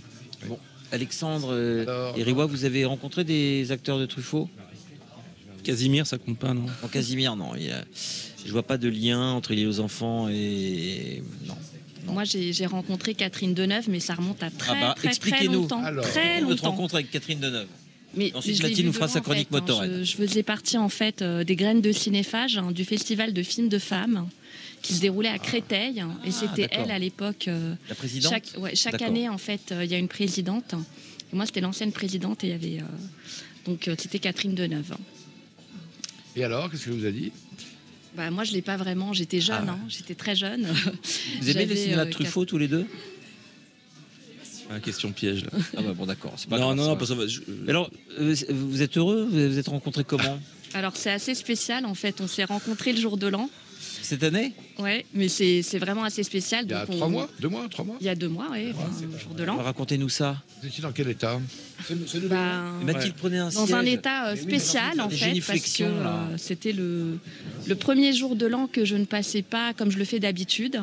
D'habitude, seul, pleurant Non, d'habitude justement je le passe au Speakeasy, qui est un resto piano bar euh, qui est dans le 16e arrondissement, qui est tenu par ma sœur et mon beau-frère, Ah qui est un endroit très chouette. vous nous invitez- Pour ceux qui vous invitez- connaissent, Vous euh, invitez les auditeurs l'after, là-bas. La prochaine fois, on fera l'émission en direct. Bah là-bas. oui. Ah mais ils sont tout le temps full, hein, donc euh, vous inquiétez pas, ils sont overbookés. Ah bah s'ils n'ont pas besoin de nous, c'est pas grave, on ira quand même. Oui. C'est très sympa. Et donc je le passe d'habitude euh, là-bas en compagnie de donc euh, avec ma sœur et mon frère. Malheureusement, mon frère nous a quittés cette année. Donc je ne pouvais pas le passer avec mon frère et je l'ai passé euh, j'ai été invitée chez, chez une amie qui est donc une amie euh, en commun que nous avons. Et j'ai passé une très bonne soirée où j'ai rencontré Alex. Et Alex a aussi euh, perdu une personne qui lui est chère. Et donc euh, voilà. Ça vous a rapproché d'une certaine façon. En Bah, en fait, de, c'était de même thérapie de couple. Voilà, donc on se dit Ah, qu'on fait une deuil, de thérapie deuil, de deuil en couple. Mais il y a quelque une chose qui- thérapie de deuil en couple. Dans votre rencontre, il y a une seule chose qui me chagrine, c'est qu'en fait, ce soir-là, vous n'avez pas écouté Europe 1 Ah ben non. Ah, bah, un- on écoutait autre chose. Oui. On a fait C'était un 8 heures samedi soir. Fait C'était un 8 heures samedi soir. Vous n'avez pas écouté. Remarque heureusement parce que vous n'auriez pas fait connaissance l'un de l'autre. Eh oui. Est-ce que c'est un couple qui, qui vous semble solide? Bah là, on est qu'à deux mois, donc euh, Est-ce que vous sentez que ça prend ou pas? Très honnêtement. ça va pour l'instant. Ça, vous dînez en amoureux, Ouais, tout ça on sort Ça va, on s'entend bien. euh. prend pas mal. ouais. Comment, puis, euh, comment et est puis, votre- On fait, on fait de la radio ensemble, on était à la télé, on était chez. Canal Plus le On a mercredi. rencontré euh, Jean-Jacques M. Salem euh, il y, a, un mois qui nous a proposé euh, d'être sur Canal mercredi dernier. Bah, Vous êtes allé Ouais, pour Bayern PSG, on l'a vu sur le, Et plateau aujourd'hui, du. vous nous proposez d'être à la radio, donc Oui, parce que vous avez un grand document, un grand. On parle de l'infidélité là depuis une heure. Ah, bah, et, ça tombe bien. Et on détecte les, les couples infidèles. On s'est dit, eux, Ah. c'est sûr. En deux mois, il faut, faut me laisser le temps. Ouais, quand même. Laissez-moi le temps. Ah, laissez-moi le temps, donc c'est les hommes qui trompent. En fait. Nicolas, il dit rien, mais il en pense pas moins. Oui, il part du principe que ce sont les hommes qui trompent. Bah ouais, tu Non, non. de ce principe-là. puisque Laissez-nous le temps, laisse- laissez-nous le temps. Fais attention, camarade, parce qu'à chaque fois que j'ai fait le malin en pensant que je trompais, j'ai- quand j'ai regardé en fait ce qui s'était passé, euh, hein, fais attention. L'arroseur arrosé. Ils font de l'événementiel, c'est Oui, différent. c'est vrai, c'est vrai. J'ai pas de problème de micro là, ça va, non? Non, très bien. Et là, on Delph- sortait du cinéma, en fait. Vous êtes alors, allé voir justement, quoi sur, bah, ça parlait aussi un peu de l'infidélité. Fabelmans, Ah, de Astérix, Fabelmans. De Fabelmans. Non, non. Oh, on a- ça, c'est. Non, c'était pas. Astérix, non. Mais toi, Ouais, tu l'as vu. Il hein. voit des coups bas partout, Astérix. Delvolvé. Ah non, par contre, non, vous avez écrit de- des choses très justes à ce- sur le sujet d'Astérix. Ah, mais il est très mauvais, Astérix, par contre. Moi, Ah je bon, vous l'avez vu Euh, Alors, je l'ai vu par obligation. En fait, j'étais animateur de colonie de vacances la semaine dernière au ski. Et du coup, c'était la sortie du jeudi euh, cinéma. Pour les... Ils ont dû s'emmerder, les petits. même, hein. même, même les enfants n'ont pas trop aimé pour dire. hein. Ils n'ont pas beaucoup ri, donc euh, c'est quand même pas très bon signe. Alors, Et, j'espère et que- là, et là, Spielberg, alors, ça vous a... Spielberg, euh, c'est très lent au début. Moi, j'ai la première demi-heure, je, je pense que si j'avais été chez moi, j'aurais éteint la télé. Et par Chérie, dis par- donc, c'est trop lent contre- pour lui. Oh, Ah, non, non. Moi, j'ai beaucoup aimé, Le hein. début Moi, est très mou. Par contre, le- les deux tiers suivants, j'ai pas aimé le premier tiers, t'en donner, moi, de la mollesse. et les deux tiers suivants sont très bien. Et il était une fois dans l'Ouest, t'aimes bien ou pas? Ouais, pas mal. C'est un peu lent, non? Là, bah, après, Ah oui, non, non, mais les westerns, c'est- long, fait- hein. C'est fait pour. Non, mais lui, il aime pas ce qui est lent. Faut que. Ouais, mais moi, c'est Ah, ça. il faut essayer. Il y a certaines choses qu'il faut essayer. Et, Alors, et- et vraiment, On a- on le regrette. euh. On a, on, a, on a joué aux cartes. un. hein. J'aime bien tirer les cartes du tarot. Et il a eu la tortue. Ah bah voilà. voilà. Alors là, il faut, faut m'expliquer la tortue. Mais non, mais l'éloge de la lenteur. Prendre le temps. Ah voilà. Il faut C'est prendre pas le parce que quelque c'est chose va le film vite ne démarre pas. que c'est passé. c'est un Regarde. très bon film. Sergio Leone a, invité- a inventé quelque chose qui n'avait jamais été fait au cinéma. Il a- D'habitude, pour faire rire, le burlesque, c'était en accéléré. Et Sergio Leone, il a dilaté les durées. Il a fait rire en, faisant des en ralentissant l'action. C'est-à-dire que c'est quasiment en Chaplin, mais à l'envers. Surtout quand il y a des corps troués de balles à la fin. Oui. Ou des mouches qui font zzzz. le son. Combien d'acteurs dans Il était une fois dans l'Ouest Moi, j'en ai une. Ah bah oui, Claudia Cardinal. Alors, on l'a en commun. Bon, ça va. Bon, ça, ça va. Euh, Charles Bronson, je ne l'ai pas connu personnellement. Non plus. Mais bon, Claudia Cardinal, ouais. Ouais, une belle femme. Ah oui, très, belle femme. sympathique. Très sympathique. sympathique. Mathilde, est-ce que vous connaissez Alexandre euh, et Riwa Est-ce que vous connaissez euh, Motorhead? Le groupe Oui, bon, pareil, de nom. Je suis Qui pas- était le leader du groupe Non, justement. Lui, je- à me chauffer les oreilles. Lémi Euh, non, pas mais- creuser, quoi. hein, c'est- Alexandre, si t'aimes la lenteur, tu vas pas aimer Lemmy. Hein. Lemmy Kilmister, le bassiste de Lemmy Motorhead. Nicolas connaît par cœur. Nicolas. Moi, l'émir, je- l'émir du Qatar, mais sinon, j'ai pas. euh, Non, les, les jeux de mots comme ça, c'est en face, Ah, euh, non. dans la radio. les calembours, c'est direction la maison de la radio. Par le matinal. Oui, enfin, tous ces, les, les, les pétomanes d'en face, là, qui font des jeux de mots. euh. Mais non, mais il y a des gens très bien en face. Il y a, même- il y a ma copine Léa Salamé, et tout ça. Je parle des Ah oui. humoristes d'en face. Ah oui, Les humoristes d'en face, on les aime pas. c'est votre avis. Moi, je, je suis Je suis coincé dans mon rôle de journaliste. Non, mais c'est pas ça, c'est que En face, il faut dire qu'on est des deux côtés de la scène. Oui, mais ils le savent. Bah, les gens. On ne la voit pas avec le reflet de la forcément. vitre pour Non, mais il y a euh, eu- les auditeurs. Écoutez, en 1986, il y a eu un, humor- un humoriste extraordinaire France Inter. Il s'appelait Pierre Desproges. Oui. Il avait fait une émission que je trouvais absolument, absolument géniale. L'un des rares, à l'époque, on, donne- on disait du mal des restos du cœur. Chronique de la haine ordinaire. Et il avait eu cette phrase fabuleuse pour décrire l'arrivée de Jean-Paul Belmondo arrivant à Cannes. Et ça donnait Jean-Paul, Jean-Paul, un petit sourire pour la photo. Le petit oiseau, il va sortir. Crie une mégère subsmicarde en semi-haillon du soir, en dévorant de ses yeux béats de chien soumis la grande gueule burinée du vient Tintin Maflu tombé d'hélicoptère, qui lui tient lieu d'aphrodisiaque imaginaire quand elle ferme les yeux les samedis soirs où son CRS éthylique la besogne au-dessus de l'évier pendant qu'elle finit la vaisselle. C'était l'époque où il y avait des grands en face. Mathilde, Ah, c'était Il n'y a pas de prompteur. hein, armé de Jacques Martin, là. ah oui, exactement. Euh, c'est parti. On passe au Motorhead. Motorhead. Alors, Alors, le Motorhead. Marc est tout oui. hein. Alors, le Motorhead de Attendez, ce Marc, soir. vous l'avez vu, vous les avez vu en concert. Vous êtes- Marc, vous- je dis à Non, nos non, non, auditeurs, non, Dans le Motorhead, non. Marc Lambron a vu en concert tout le monde.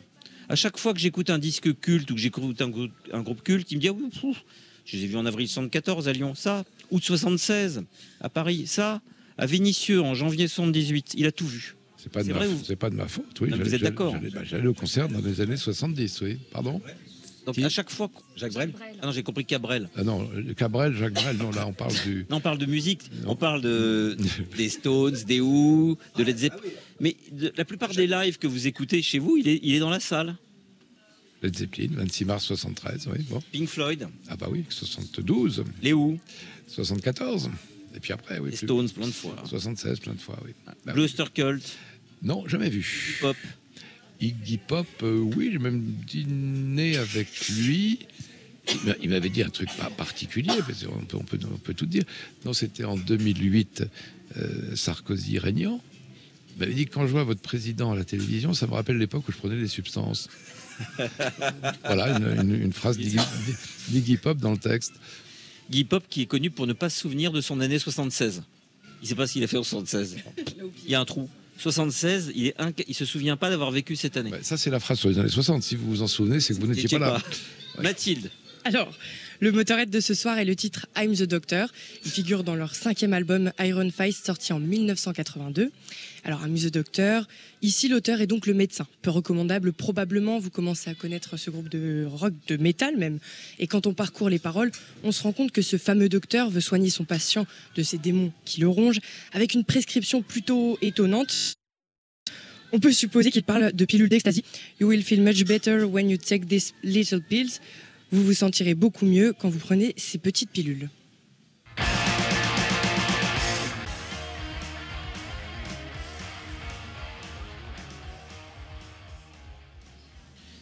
Très bon choix de Motorhead, Mathilde. Très bon choix. Donc, autour de la table, il y a Marc Lambron.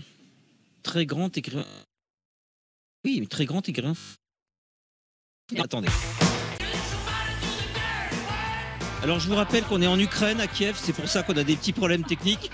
Je veux dire, bon, on n'est pas à 100 mètres de la de la station, hein, sinon on n'en aurait pas. On est à Kiev, en direct avec Marc, Marc Lambron. Euh, Motorhead, euh, Riwa, vous êtes de, de Kiev vous aussi? Alexandre, Kievois, euh, de père en fils. Delvolvé qui a, fait la- qui a fait le voyage. Nicolas, qui a traversé la Seine lui aussi, courageusement, pour venir s'encanailler sur Europe 1. Mathilde, Benjamin et Fabien, qui est avec nous ce soir. Et Benoît et Nicolas. Nicolas, d'ailleurs, on prendra plus d'auditeurs, il nous emmerde. hein. Vous pouvez venir. Bah, enfin, Euh, non, mais je plaisante, mais je, mais plaisante. sympa, ça. euh. Oui, vous Mais arrêtez, plaisantez, vous, mais prenez- enfin bon. vous êtes comme, c'était juste pour voir la réaction de Raphaël Delvolvé. Oui, J'ai cru qu'il allait faire un infarctus. Ouais, mais, mais vous vous imaginez bien que j'adore nos auditeurs, puisque sans eux, il n'y a pas d'émission. J'espère. Et ils le savent, ils nous connaissent. C'était juste pour faire une blague à Delvolvé. Mais il est un peu tourmenté Non, mais- par, euh, par, euh, Yann. Il est stressé, mais il est dans un état. Là, Marc, Yann. il est dans un état de Moi, stress. je n'ai pas le retour antenne. Ah, Ah oui, et on il entend. prétend qu'il n'a pas le retour antenne. Oui. Allez. Non, non, j'adore les auditrices et les auditeurs de la libre antenne, euh, mais je préfère ceux de l'antenne libre, c'est tout. Ouais, Nous sommes en, en direct avec euh, le grand écrivain français Marc Lambron, qui n'a pas besoin d'être académicien, vous savez, Riwa, pour être ce qu'il est. Il se trouve qu'il est aussi académicien. Voilà. C'est un truc en plus. Voilà. Ça lui enlève rien. Et ça ne lui ajoute pas grand-chose, à part le fait de s'amuser avec des copains de temps en temps à faire euh, évoluer la langue française et à, à cristalliser les moments importants de la langue. Et vous Oui. travaillez sur l'immortalité, vous avez dit en ce moment, c'est ça? Bah, vous, vous travaillez sur la durabilité, c'est Oui, ça? ouais. Les académiciens sont, à- à- sont d'éphémères immortels, mais on les appelle les immortels. En fait, c'est l'immortalité de la langue française. C'est pour ça qu'à à force de durabilité, peut-être de pérennité, vous pouvez arriver à, à l'immortalité et après à, à l'éternité. Donc euh, vous avez encore une longue carrière devant vous. Riwa. Merci. Allez-y, euh, posez des questions à Marc, profitez de sa présence. Non, bah, parlez-moi de Motorhead. C'est marrant parce que le- quand même le lieu commun du hard rock, qui est qu'il faut que le chanteur ait une voix caverneuse. Donc euh, ça, ça renvoie évidemment à, à Vincent Price, ça renvoie aux, aux films, aux films d'horreur. Mais du, du hard rock où la voix ne serait pas caverneuse, est-ce qu'on en connaît ou le serait moins que, que... alors il y a, il y a les, filles, des filles.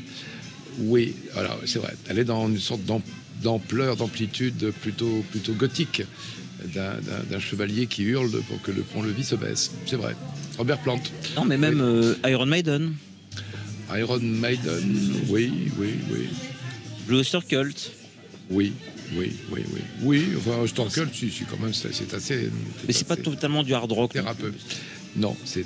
Non, mais il y a par exemple certains albums de Sin Lizzy. Ah, Thin Lizzy, oui. Phil Lynott. Phil Lynott, ouais. Phil Lynott, tête de Lynott, euh, bien connu, oui. Bon, enfin, non, mais- non, mais. En bassiste. Riwa et, et Alexandre avaient des choses à nous dire ou des. Nous les écoutons, Raphaël peut parler, Nicolas aussi. Moi, je suis venu pour écouter, hein, principalement. Ah, plutôt pour écouter. Alors, on peut recommencer à prendre la, à faire du filibustering et à, et à tenir l'antenne.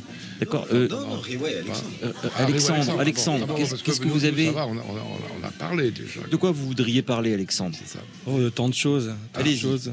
La parole est aux auditeurs. Non, ben, c'est, je suis content d'être là. C'est ma semaine média, donc euh, je suis content. Euh, J'étais alors aussi, bah, euh, moi, je suis un grand fan de foot, donc je sais pas si l'Olympique Lyonnais, parce que je sais que euh, Marc Lambron vient de Lyon. Non, non, non, stop. Ah voilà, je Euh, savais. Non, non, non, non, non, non, mais j'ai, non, alors là, j'ai- deux censures sur cette, Ah, sur voilà. cette émission.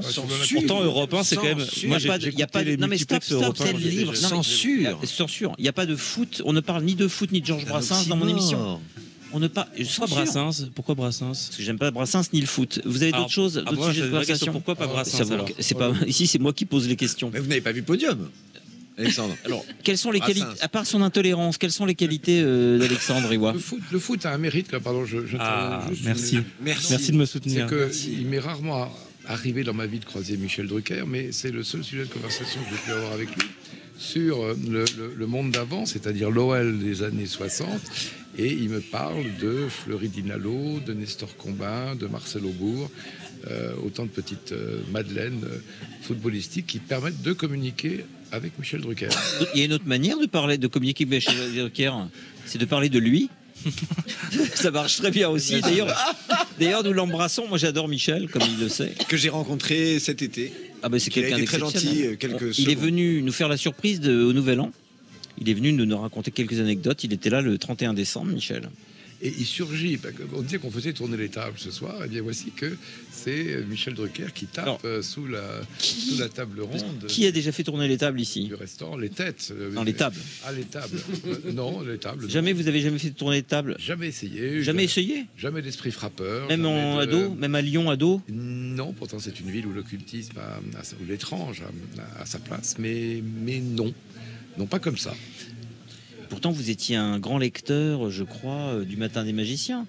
Oui, ça j'ai lu le matin du Ça aurait pu vous donner Oui, oui, oui. Et puis alors, la collection J'ai lu l'aventure mystérieuse. Ou alors là, qu'est-ce qu'on collection extraordinaire, avec les, Collection les- les extraordinaire couvertures euh, chez- brillantes. Chez qui est d'ailleurs est, est- est mentionné par votre ami Nicolas Destienne-Dorf dans son dictionnaire Ah, de mauvais goût, nous saluons. Du, du mauvais goût. Et alors là, il y avait tout sur les extraterrestres, euh, la réincarnation, les médiums, l'Atlantide. euh, Jacques Bergier. euh, euh, Jacques Bergier, Cagliostro. euh. Il y a une là, radioscopie de Jacques Berger de 1969 où il Ah. pense qu'on va aller sur la Lune uniquement pour pouvoir soigner ses poumons. Les siens Pour pouvoir soigner les poumons des gens. Et il pense que les cancers des poumons seront soignés sur la Lune. Ah bon Les gens iront là-bas se faire soigner les poumons en, prenant des- en prenant des grands bols de nonaire euh, sur, euh, sur le sol lunaire.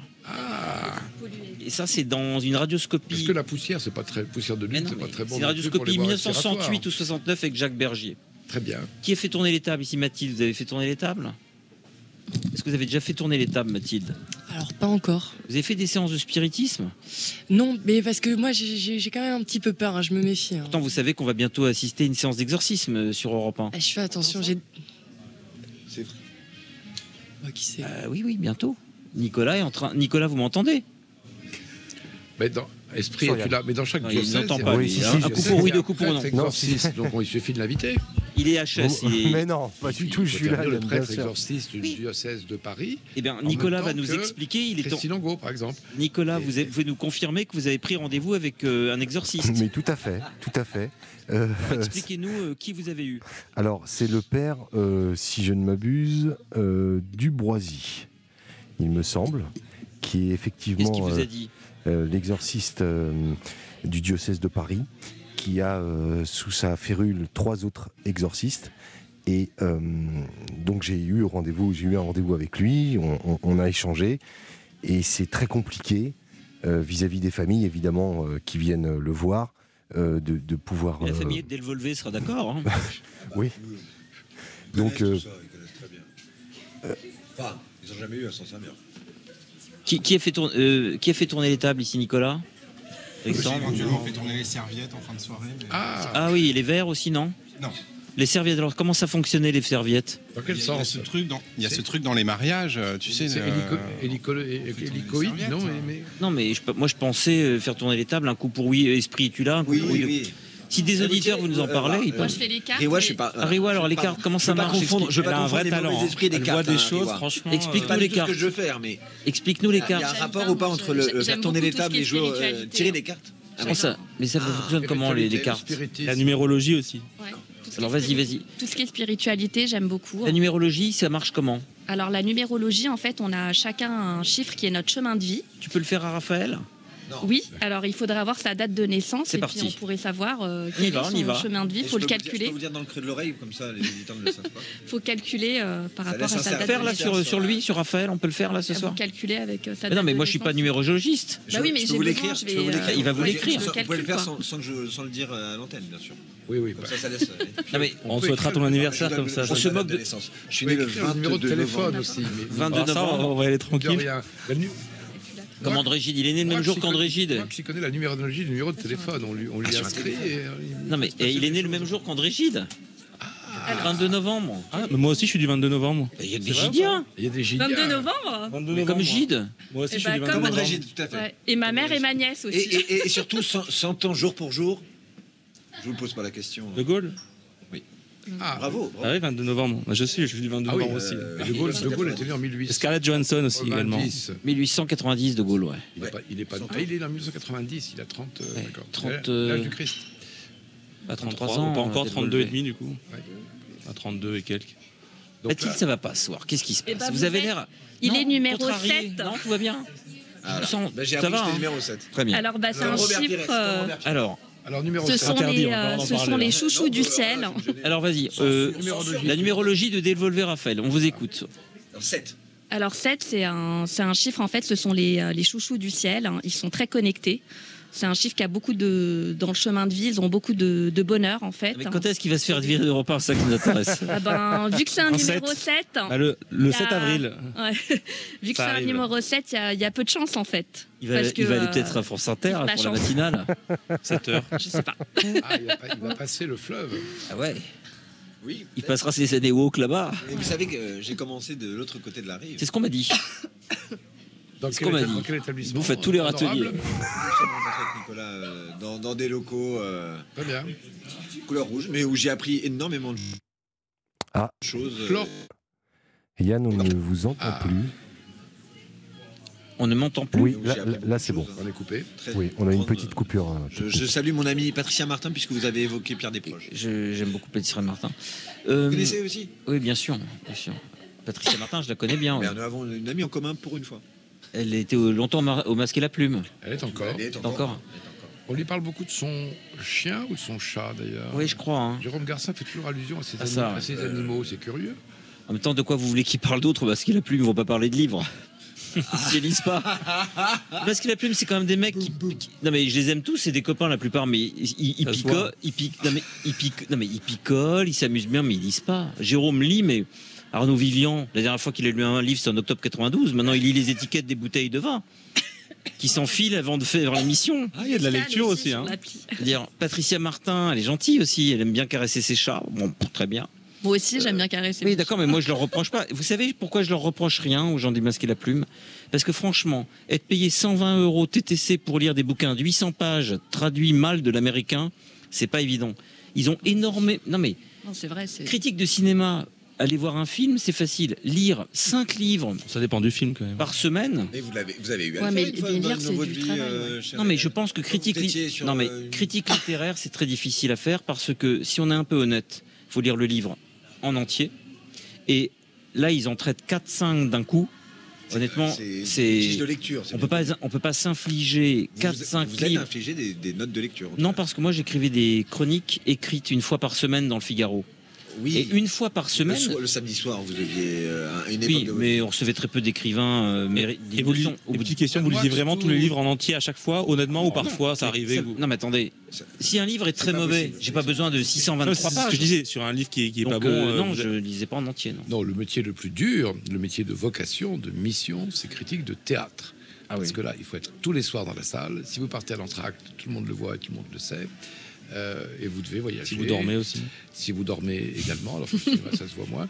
Et euh, vous devez aimer euh, Aubervilliers, euh, Gennevilliers. Philippe Tesson, on fait ça toute sa vie, hein. Vincennes, Philippe, Tesson. Il était Mais passionné. C'est une mentalité de, de chercheur d'or. On a son tamis et on cherche la pépite euh, tous les soirs.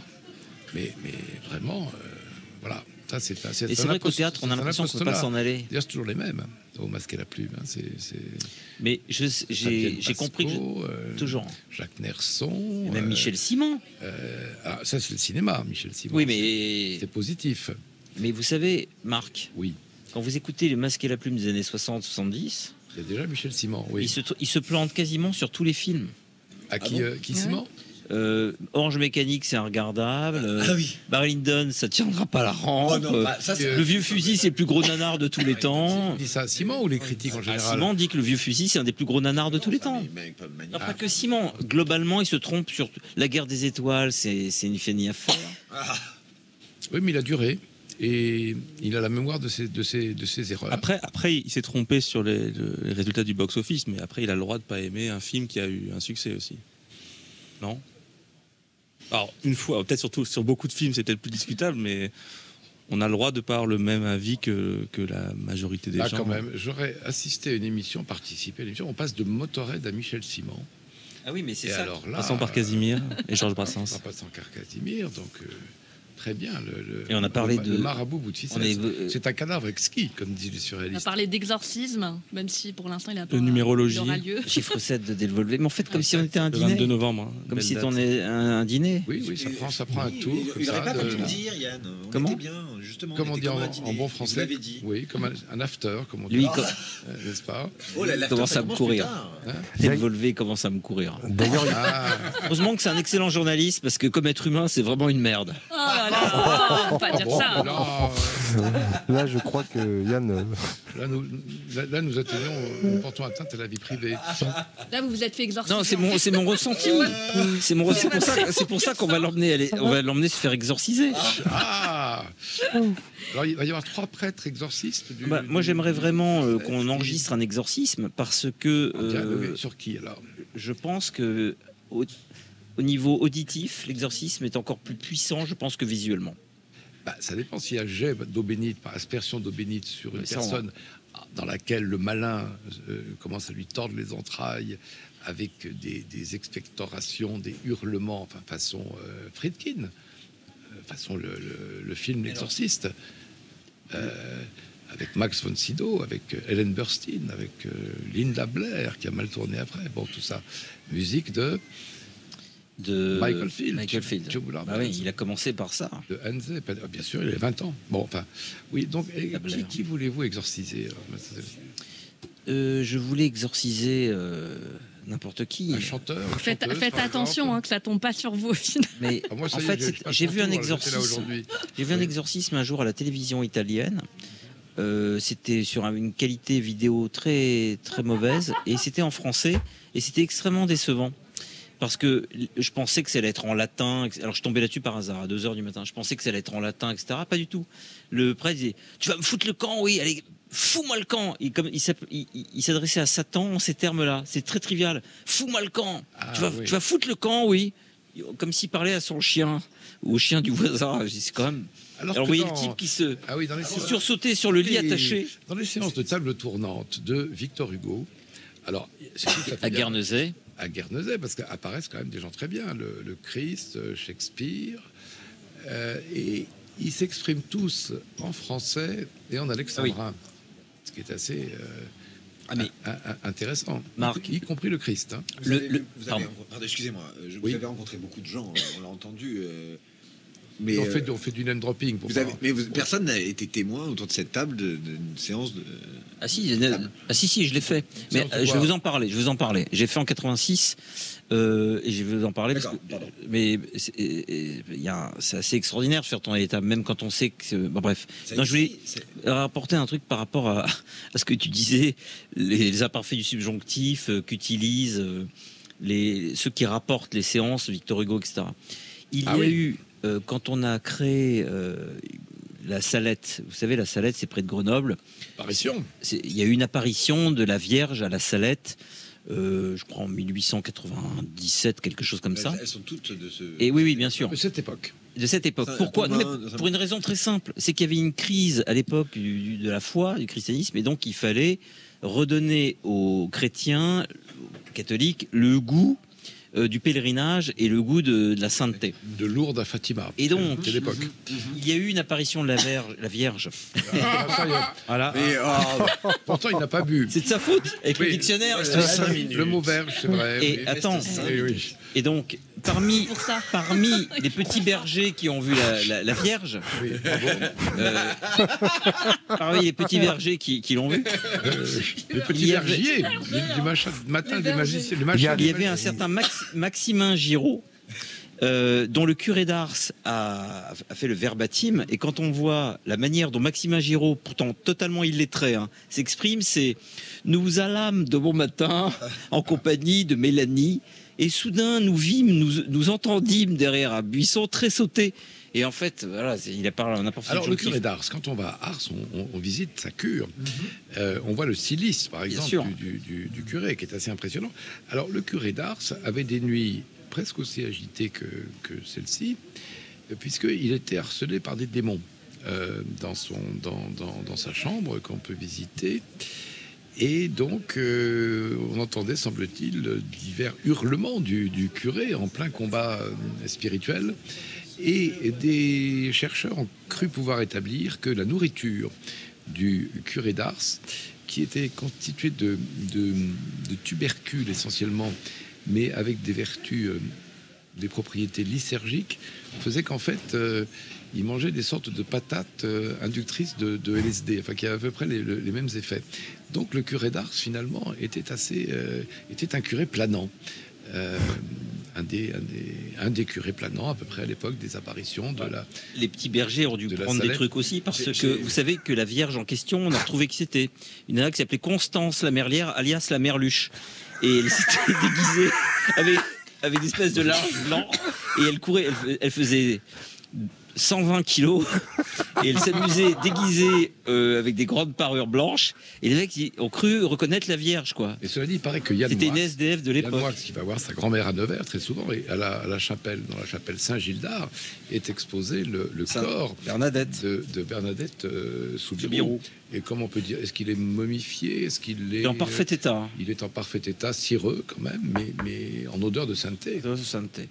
Et on ne savait pas que, que Yann Moix est un adorateur de, Ah oui, bien sûr, de tout ce qui est cire. de Bernadette, de tout ce qui est cire, Cire. et notamment dans la chapelle Saint-Gildard. Yann, je pense, Mathilde me je dit qu'il pense- faut que je dise Yann, que Stéphanie Loire, euh, le 16h à 17h, le samedi dimanche, euh, Stéphanie Loire propose euh, des choses super. Attends, euh, C'est l'émission musicale. Vraiment fantastique. Émission musicale. C'est une émission musique. Hein. Voilà. Elle, recevra, elle recevra mieux sec, mais comme c'est annulé, elle recevra Luce Casal à la place.